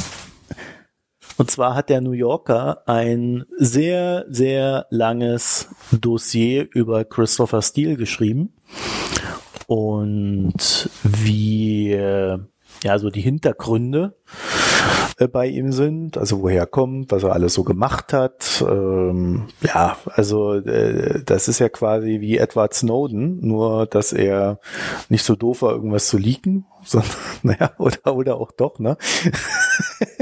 Ja, ohne Leak wäre er jetzt nicht so bekannt geworden. sondern er hat halt immer mit den Geheimdiensten zusammengearbeitet. Ich fand das, also mir war da ein bisschen wenig Schatten ja, also die haben ihn schon so ein bisschen heroisiert, aber im Kern ist, glaube ich, so die, die, die ganzen Nebenaspekte, die sie da so erklären, äh, die dann noch so mit drin sind, die sind schon, die sind schon extrem spannend. Also da kriegst du so einen richtig guten Überblick, äh, wie das mit diesem Dossier gelaufen ist und am Ende stellen sie es dann noch so hin, wobei ich dann echt, das, also ich kann es mir einfach nicht vorstellen, dass es wirklich so ist. Also da fehlt mir wirklich die Vorstellungskraft, aber da war dann so ein Satz drin wie, ja, und ähm, am Ende gab es nur zwei Personen in Washington, die nicht von dem Dossier wussten. Mhm. Obama und Biden. Ja. Wo ich mir dann gedacht habe, kann das wirklich sein? Nee, Wird die so abgeschottet? Nicht, ne? ja. Eigentlich nicht. Ne? Also man, man mag sich das nicht so vorstellen. Auf der anderen Seite, ich war noch nie Präsident, also ich, kann, ich habe keine Ahnung, wie da der Informationsfluss ist. Ja, also äh, sehr interessant, äh, auch so wie so ein bisschen die Gemengelage ist. Äh, also wer, wer das, wer sich für dieses Thema generell interessiert, also da steht jetzt nicht, ob es wahr ist oder nicht, was er da schreibt. Äh, es ist halt so, am Ende gehen sie her und da haben sie auch einfach recht. Äh, also äh, die eine Aussage ist, äh, wenn Geheimdienste arbeiten und sie irgendwie, oder wenn du geheimdienstlich arbeitest und irgendwie einen Track Record von 70 Prozent hast oder sogar noch mehr, dann gehörst du schon zu den Top-Leuten. Mhm. Also Geheimdienstrecherche ist nicht äh, journalistische Arbeit. Ja. Also da mhm. wird halt viel verwendet von dem, was ein Journalist gar nicht verwenden würde, weil er sagt, ja, da habe ich keine sichere Quelle. Naja. Das war ja so, dann auch die Ausrede hinter den Weapons of Mass Destruction. Ne? Ja, man, genau. Man könne ja den Informationen nie so richtig vertrauen, weil die Gegenseite könne ja auch immer falsche Informationen. Man hat dann so die Meinung, das wäre wahrscheinlich so, aber kann halt auch ganz anders sein. Ja, ja und damit haben die sich dann halt auch rausgeredet. Ja. Gut, aber ist halt an und den Stellen auch oft so, ne? Du hast halt oft nur einen Informanten, während ein Journalist ja eigentlich immer zwei haben will, ne? Zwei unabhängige ja, Quellen. Muss, muss, ja. Also im Journalismus brauchst du mindestens zwei Quellen für das, was du verbreitest. Ja, oder ja, du hast halt recht. Dann kannst du natürlich. Dann ist es scheißegal. Nein, aber auch da, äh, also äh, die haben jetzt zum Beispiel auch die äh, verschiedenen Geheimdienstpapiere gelesen für den Artikel. Also steht da noch so drin. Ja, also wenn man das ganz liest, dann ist das so und so. Und ähm, ja, also das, äh, ich, äh, also wie gesagt, wer sich dafür interessiert, liest das durch. Man kriegt da so ein ganz gut nettes Bild. Man kriegt sehr viele Nebenaspekte, die ich jetzt auch noch so gar nicht kannte und äh, lernt da so ein bisschen mehr. Wer sich nicht dafür interessiert, ja, es ist halt, es ist halt lang. Ne? Was soll ich es sagen? Ist wirklich es lang, ist ja. lang, ja. Ich habe es gerade aufgemacht und auf den i-Knopf gedrückt in meinem Browser. Das heißt, es landet auf der ungelesenen Liste von Insta-Paper-Posts. Ja, das sind halt wieder irgendwie so 60 Seiten oder so, ne? Oh, halt ich sehe schon. Ich muss es wird in meinem so Buch nicht. Scheiß lang. Ja, warte mal, ich gucke jetzt mal extra hier für dich. 38 Blatt Papier. Naja, siehst du, sind es doch wieder nur 40. nur. okay. Ja, naja, wie sieht's beim Bier aus, Ulrich? Also ich hab, ich hab was Spezielles dieses Ich habe auch was. Ich habe auch, ich habe sogar zwei Biere. Äh, ich habe sie jetzt hier nicht ins äh, Dokument geworfen. Ich hatte ähm, dieses, mein Gott, bin ich jetzt wieder schlecht vorbereitet, dieses Arco-Bräu. Das ist ein äh, Hörerbier vom mhm. Max, das zweite von den dreien. Und äh, das ist das Arco-Bräu. Ich muss mal kurz gucken. Moser Liesel. Was? Das ist Moser Liesel? Moser Liesel. Da ist, glaube ich, auch so eine Frau drauf gewesen auf dem Etikett. Die Moser hat die Liesel oder wie? Und nee, nee, das kommt aus Moos. Das so. ist äh, ein kleiner Ort. Jetzt gar nicht in der Nähe von München, wie die anderen Biere, die er geschickt hat, sondern irgendwo zwischen Regensburg und Passau an der Donau. Und das, äh, ja, das war also ein helles Bier, 5, und ein bisschen äh, Umdrehung, eine dicke 03er Flasche habe ich lange nicht mehr gesehen. Ich glaube, sie gibt's hier in Nordrhein-Westfalen noch gar nicht. So eine, die sieht aus wie diese großen, dicken bayerischen Flaschen, also nicht die neuen mit dem schlanken Hals, sondern diese altmodischen und die halt in kleinen, 0,3. Ja, ein helles Bier relativ, ja, wie soll ich sagen, belanglos. Diese klassische Süffigkeit, die viele von den süddeutschen Bieren haben, ne? also wie mein hochgelobtes Schlappeseppel das auch hatten, aber ein bisschen weniger ausgeprägt und halt, ja, nicht so hopfig. Wird, wenn ich jetzt so eine 1, äh, 0 bis 10 Skala hätte, würde ich das so auf 7 einsortieren. Jetzt kein, wenn man, wenn man da wohnt, wenn man das kriegt in der Kneipe, kann man gut trinken. Aber es reißt jetzt keine Bäume aus. War, war völlig okay, aber ne, jetzt nix, nix Besonderes. Bisschen okay. süßlich und ne, halt alles, was diese Biere in dieser Art ähm, häufiger haben, nur fand ich es bei anderen schon gelungener. Ne? Also wie gesagt, bei dem Schlappesepp mhm. zum Beispiel. Okay, und das zweite? Ja, das zweite äh, war eins meiner Lagerbierexperimente, das leider schiefgelaufen ist, um jetzt die ganze Spannung schon zu versauen. Äh, das waren Grimbären. Das ist äh, ein belgisches Mönchsbier. Und zwar nicht das äh, Double, was man hier relativ häufig bekommt, sondern ein Triple. Interessanterweise hell, was eigentlich bei den sehr starken belgischen Bieren, die sind meistens immer überwiegend eigentlich dunkel. Das war jetzt ein helleres, so Bernsteinfarben, würde ich mal sagen. Hat dann auch neun oder so Umdrehungen. Also ist schon, ist halt ein Triple, ne? ist halt stark. Das war haltbar bis Ende 2012. Und äh, das ist, ähm, ja, ich glaube, das Bier ist schon ab Werk drei Jahre haltbar. Das heißt, es war jetzt acht Jahre alt. Und es, äh, man, man konnte das noch trinken. Also es war jetzt nicht schlecht oder es war vor allem auch nicht sauer oder irgendwas. Das Problem war, der Hopfen war halt mehr oder weniger weg und es war super würzig. Und was die Beschreibung jetzt ein bisschen ähm, doof macht, ich weiß nicht wonach. Ich, mich hat das Bier total überfordert. Das war, äh, ja, das, das schmeckte unglaublich würzig, aber ich weiß nicht wonach. So, du hast ja manchmal schmeckt da, du schmeckst Koriander oder Nelke bei Weizenbier und so. Da sind ja so, mhm. Geschmacksnoten, die dann relativ da sind. Bei dem Bier weiß ich überhaupt nicht, wonach das schmeckte. Also es war halt natürlich hefig, ne? Das ist wahrscheinlich das, was überbleibt und malzig. Wahrscheinlich nach Leiche. Nee, nee, das, aber äh, ich habe sowas noch, ich habe das noch nie getrunken. Also ich, ich muss mir, glaube ich, mal irgend so ein Biersommelier nehmen und dem sagen, leg mal so ein Bier einfach ganz lange in den Keller und trink das dann mal hier das. Und dann kann ich mir nachher sagen, wonach das geschmeckt hat. Ich kann es beim besten Willen nicht sagen. Ich habe meine Frau auch noch probieren lassen. Ich so, hier probier mal, pass auf, ist was ganz Spezielles. Ähm, wonach riecht das und wonach schmeckt das? Hat und sie hat, schon die Scheidung eingereicht? Nein, die konnte auch, die konnte auch nichts sagen. Die sagte auch so, nee, das schmeckt komisch, ich weiß nicht wonach. Äh, ja, also man kann definitiv nicht jedes äh, belgische Bier beliebig lange lagern. Ja, vor das ist jetzt das Ergebnis. sehr mutig, das dann auch noch zu trinken. Also ich habe mich das ja nicht getraut. Ja, das ist äh, dieses Grimbären ist übrigens eins der wenigen Biere, was ich bis jetzt gesehen habe, was wirklich haltbar gemacht wurde über Haltbarkeitsmittel. Da steht Ascorbinsäure drauf hinten als Zutat. Also da ist richtig Vitamin C drin als äh, ähm, ja Konservierungsmittel heißt das, ne? Ja. Das wusste ich aber auch nicht. Ja, ich habe es ja. im Keller beim Aufräumen gefunden, war dann auch ein bisschen überrascht, wie alt das schon war. Ich glaube, 2012 war es auch gar nicht. Ich muss nachgucken, habe es hochgeladen. Es war, glaube ich, 2015. Äh, das heißt, das Bier war dann von 2012. Also das ist, glaube ich, drei Jahre haltbar. Ich habe es jetzt lange nicht mehr gekauft, weil man das hier auch nicht bekommt, so einfach. In Belgien bekommst du das natürlich überall oder in Südholland. Aber ja gut, das war, glaube ich, von bis 2015 haltbar. Das heißt, das war 2012 dann wahrscheinlich gebraut. Also jetzt hm. gute fünf Jahre alt.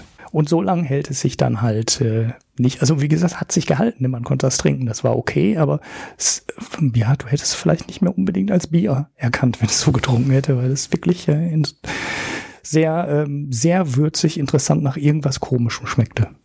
Naja, Schimmel oder so. Nein, das sowas hätte ich ja geschmeckt, das wäre ja einfach gewesen. naja, ich habe auch zwei Bier getrunken. Mhm. und zwar einmal das dritte Bier von Robert. Ja, drei von vier habe ich jetzt hinter mir. Aber mhm. äh, das, das Amerikanskier, das ist ein amerikanisches Bier. Äh, wie Pschen, Pschenni, Pschenichne oder irgendwie sowas. Mhm. Ich, ich bin da echt, aber so Sprachen betrifft ganz weit weg. Pschenice, äh, Pschenichne, ja, irgendwie sowas. Und ähm, ja, also das war schon äh, erträglich. Also das konnte man trinken. Das äh, hat nach Bier geschmeckt. Das ist schon mal was. Malz, es hat nicht nach Malz geschmeckt. Also nee, es war, äh, also das hätte ich schon fast so als, äh, ja, ist so, ist so Standard, kann man trinken, war jetzt auch nichts Besonderes. Ja, vielleicht ein bisschen zu bierig, ja, sprich hopfig. Äh, ansonsten ja, das war jetzt, also dafür, dass die anderen so, so, so in mich reingefahren sind, war das jetzt so, so ein ganz unspektakuläres, fast schon erholsames Erlebnis. Ja, also, weißt du, wenn du mit dem Hardcore-Zeugs anfängst, dann äh, äh, wird das hier richtig, richtig erträglich gut. Also wie gesagt, also einfach ähm, unspektakulär. Ich glaube, das trinkt man dann so abends, wenn man mal Lust auf ein Bier hat, kann man sowas trinken. Aber ich, das ist auch wieder so, ich würde es jetzt nicht wirklich kaufen, ne? Mhm. Ja. Naja, also äh, eine Chance haben sie noch. Ja, jetzt aber für, für, so ein, für so ein Craft-Bier, was dann ja auch ein bisschen teurer ist, ist es dann schon relativ enttäuschend, ne? Wenn das, weil das muss dann schon irgendwie, finde ich, besser schmecken. Ja, als so ein also gut, bei den anderen zwei hätte ich, habe ich ja gesagt, also wenn man, wenn man halt Miles mag, wird man wahrscheinlich mit sowas glücklich, ja. Mhm. Ähm, ich bin halt überhaupt nicht der Miles-Typ, also das ist so, das ist für mich halt, also mich, mich schüttelt's da, so körperlich. So, und das hier ist halt so, so mir jetzt wieder so Richtung Hopfen, ähm, geht das und ja, also ich weiß nicht, wie teuer dieses Bier ist. Also ich würde jetzt da, glaube ich, auch, also mehr als ein Euro würde ich dafür jetzt auch nicht ausgeben wollen. Mhm. Ja. Ja, schwierig. Ja. Also so im Sinne von Kraftbier ist es, ist es natürlich dann, ja, also da gibt's wesentlich bessere Kraftbiere. Hm. Ja gut, das ist ja dann noch das Schöne. Die Auswahl ist ja groß. Aber, aber ähm, es war angenehm. Also äh, ich bin gut durchgekommen. Ja. so, so. Aber das sind ja die kleinen Freuden, weißt du. Ich schick dir, ich schick dir wieder ein Foto von dem Bier. Mhm. Ja? Kriegst du wieder ein Foto. Ich ja. gebe dir das gleich mal ins Such dann rein. wieder auf der Website irgendwie einen Link, den ich verlinken kann und suche mir dann wieder einen Wolf, weil diese Brauerei-Websites ja, ja, schon, wie schon mehrfach gesagt, oft ein Desaster ich, sind für einen direkten Link. Ja, mal gucken. Ich weiß ja nicht, wie das bei den Polen da ist. So. Und dann habe ich getrunken, äh, also ich, ich, hatte Besuch am Wochenende, deswegen ähm, hatte ich eigentlich recht viel getrunken, aber äh, nur noch eins. Ähm, es wäre so vier, fünf Kraftbierläden, also, äh, also vier, fünf Bier in einem Kraftbierladen, also durchprobiert. Aber äh, ich habe das Eisbock getrunken. Mhm. Und ich möchte dazu nur ein Wort sagen. Bäh. Bäh. I ist das eklig. Bäh. Gitti Gitt. Wer hat sich das denn ausgedacht? Wie viel Umdrehung hatte das denn? Wie eisig war das? 30 denn? hatte das. 30 Ach, dieses war das. Oh je, ja.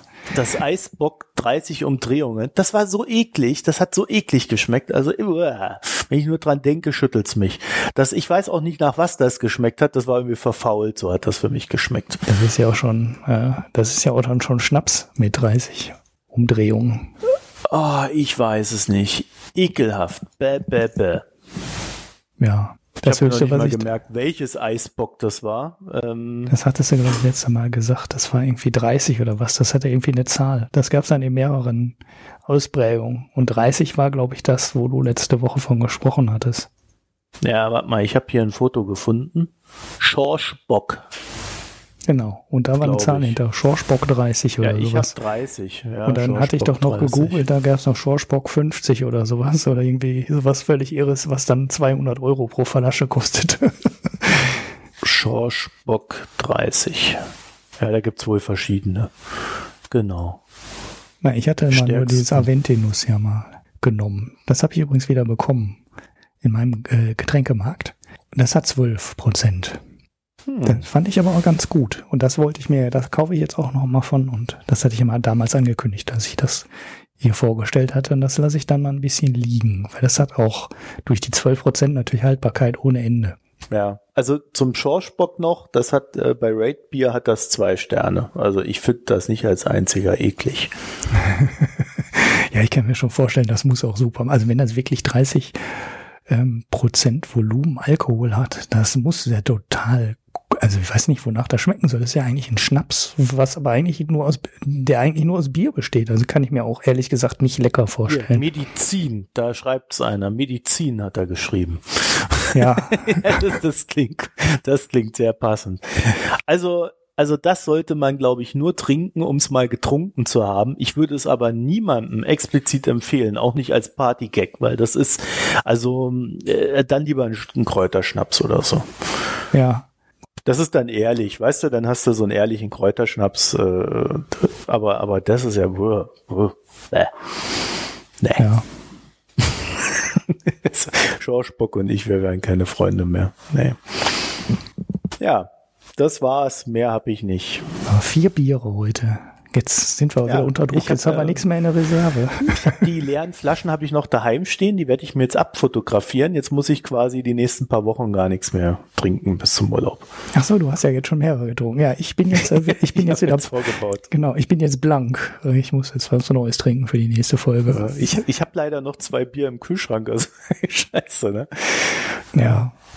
Ja, ein Amaris 50, das hatten wir schon besprochen und dann äh, noch noch das eine von Robert. Also das von Robert trinke ich noch und die anderen klapper ich dann so in, im Lauf der Zeit ab. Mhm. Ah, ich muss nie wieder Alkohol trinken. Ein Wochenende hat für mehrere Wochen gereicht. Sehr schön. Ja. So, Gut. Ulrich, ich würde sagen, dann machen wir mal Schluss für heute. Ist auch lang genug. Ja. Da kann sich keiner beschweren. Nein. Die beschweren sich ja dann, wenn dann überhaupt, dass wir zu lang sind. ja, jetzt haben sich auch schon ja. mal Leute bei einer Stundenfolge beschwert, dass es zu kurz war. Habe ich mir gemerkt. ja, irgendeiner meckert ja immer. Also, dann würde ich sagen, dann machen wir heute mal Schluss. Ähm, wir haben wieder ein paar kleine Spenden bekommen, darüber freuen wir uns sehr. Vitali, auch dir insbesondere Dank für die Website. Und ähm, ja, ansonsten schaut mal vorbei, www.mikroökonom.de. Wir haben letzte Woche äh, irgendwie in, zu unserem aktuellen Beitrag keine Kommentare bekommen. Die Leute haben den davor kommentiert. Ja, und dann auch noch so im Nachhinein. Ich weiß gar nicht, wie ja, das zustande kam. Ja, das ist so dieses, ne, weißt du, wenn die Leute das nicht live hören müssen, dann hören die einfach mit unglaublicher Verzögerung diese Podcast. Ja, zu 85 und den Pleite-Tomaten haben wir noch nicht einen Kommentar. Wir sind sehr traurig. Wir haben eigentlich gesagt, wir machen gar keine neue Folge mehr, wenn die Vorfolge nicht mindestens einen Kommentar bekommen hat. So. Ja, so, damit haben wir es jetzt mal angekündigt. Woche auch gar nicht da, ja, so aus Protest. Ach so, okay. Ja, siehst du, so, so geht's los, liebe Hörer. So geht's los, liebe Hörerinnen und Hörer. Ja, seht ihr, habt, er hat sich's gemerkt. ja, nachdem, spätestens jetzt, nachdem das BGH gesagt hat, dass wir nicht Hörerinnen sagen müssen, sondern, sondern dass wenn wir Hörer sagen, dass seit 2000 Jahren mit gemeint ist, dass wir Hörerinnen meinen. Ja. Ja, du hast das ja auch in unsere Spendenkategorie subversiv eingebaut, indem du das Hörerinnenbier bekommst und nicht nur das Hörerbier. Ja, aber glaubst Weil ich ja nie hätte jetzt mal eine sag. Frau ein Bier geschickt. Ja, Normalerweise frecher, ne? ist ja so, die Leute fühlen sich dann angesprochen, die einen fühlen sich dann angesprochen, die anderen fühlen sich exkludiert. Ne? Also normalerweise hätte es jetzt so laufen müssen, dass mir jetzt Frauen Bier schicken und Männer keins. Ja. Aber Wisst ihr, was Männer, halt die schickt das Bier völlig. zu mir. da kriegst du nur noch Bier und ich krieg gar nichts mehr. So ja, du hast den Craft Beer Shop in, in äh, Laufentfernung, also in Laufweite heißt das nicht Entfernung, ja. Ja, läuft man schon noch 20 Minuten. ah, doch, so weit ist das? Okay. Naja, ich dachte, das wäre quasi direkt um die Ecke. 15 bis 20 Minuten, je nachdem, wie schnell man so vorankommt ja. mit dem Laufen. Ja, der Hinweg ist doch dann schneller, mal langsamer. Der, der, ja. der, Hinweg ist doch dann nur beschwerlich, der Rückweg ist doch dann leicht und beschwingt. ja, ich kann ja auf dem Rückweg kann ich ja sogar noch äh, einfach weiter nach vorne torkeln und in die in die Bahn reinfallen, die mich dann quasi bis vor die Haustür fährt. Ah, siehst du. Ja. Ja. Also, das, also dir wird es an Bier nicht schon. mangeln, ich merke es schon. Ja, ach naja, äh, ich bin da, ich muss sagen, äh, also ich bin da gar nicht so gerne in dem Craft Beer Shop, weil man, ähm, äh, man, man probiert da ja immer so gerne dann doch mal rum, ne? Mhm. und ich, eigentlich, eigentlich trinke ich gar nicht so, so viel und so gerne Alkohol, aber äh, wenn, wenn, wenn die dann so diese wechselnden ähm, Fassbiere da haben, also die hatten mal ein sehr gutes äh, Stout im Fass äh, und das haben sie jetzt nicht mehr. Es wechselt dann durch. Da muss man halt das Neue auch schon wieder probieren. Ne? Ah, ja, ja, ich war mal in, ja. in Arzen in Holland, in der Nähe von Venlo, bei ähm, äh, Jan Hertog, auf Deutsch ausgesprochen, also holländisch natürlich Jan Hertog wahrscheinlich oder so ähnlich, in der Brauerei. Und die, ähm, da ist eine schöne kleine Kneipe dabei, also so, so ganz klein ist sie gar nicht. Ähm, da kann man schön hingehen und die haben auch immer sehr viele Biersorten und auch immer ein mhm. ähm, Fass des Monats. Also das haben die dann wirklich nur einmal da, das holen die dann irgendwie wahrscheinlich auch direkt oder per Spedition oder so irgendwo aus Belgien oder woher auch immer. Das wechselt dann aber auch. Oder wenn es leer ist, gibt's das nächste. Und das kriegst du dann halt nur den Zeitraum und danach hast du halt keine Möglichkeit mehr, dieses Bier wieder vom Fass zu trinken. Außer du fährst dann halt zu der Originalbrauerei hin, da kriegst du es dann wieder, aber in der Kneipe wechselt das dann. Das macht der Craft Beer Laden bei dir wahrscheinlich ähnlich.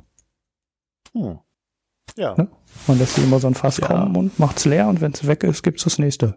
Ist ja gut für ja, Leute, so die ja die unterschiedliche Biere trinken wollen. Die haben ja genau die passenden Kunden dafür. und hast dann gesagt, ich hätte gern ein Fass. nee, das ist ja nicht. Das ist ja schon angeschlossen. Das kannst du ja nicht mehr mitnehmen. Ich stelle mir das so vor, wie du da mit deinem Fass dann nach Hause torkelst. okay, jetzt aber Schluss hier. Also, äh, wie waren wo wir stehen geblieben? Ja, ähm, also wir, wir machen immer ein Stück von der Verabschiedung und dann kommt noch eine Anekdote rein, ne? Mhm. Ja, ja. So. Da muss nur eine ja. Hörerin sagen. Zack. Zack. Ja. Sind wir wieder beim Bier. Nein. ja. selbst das BGH benutzen wir jetzt dafür, um dann nochmal übers Bier zu quatschen. Ja, äh, nee, also äh, ja, wie war das? Internetseite www.mikroökonomen.de mit OE. Dort könnt ihr dann äh, A spenden oben na, ne? Spenden drücken und aussuchen, wie und wo. Oder ihr könnt einfach sagen, ähm, ja, ich kommentiere doch mal. Kommentieren, das machen die wenigsten. Ich bin eine coole Sau. Ich bin nicht so wie die anderen. Ich kommentiere jetzt. Genau. Schenkt uns Kommentare. Spendet ja. uns Kommentare. Spendet oder, uns Facebook-Empfehlungen. Oder, oder verteilt einfach mal den Podcast. Wenn ihr schon sonst nichts tut, ihr faulen Säcke und Säckinnen. das habe ich nicht gesagt. ja, okay. Tschüss. Bis bald. Ciao.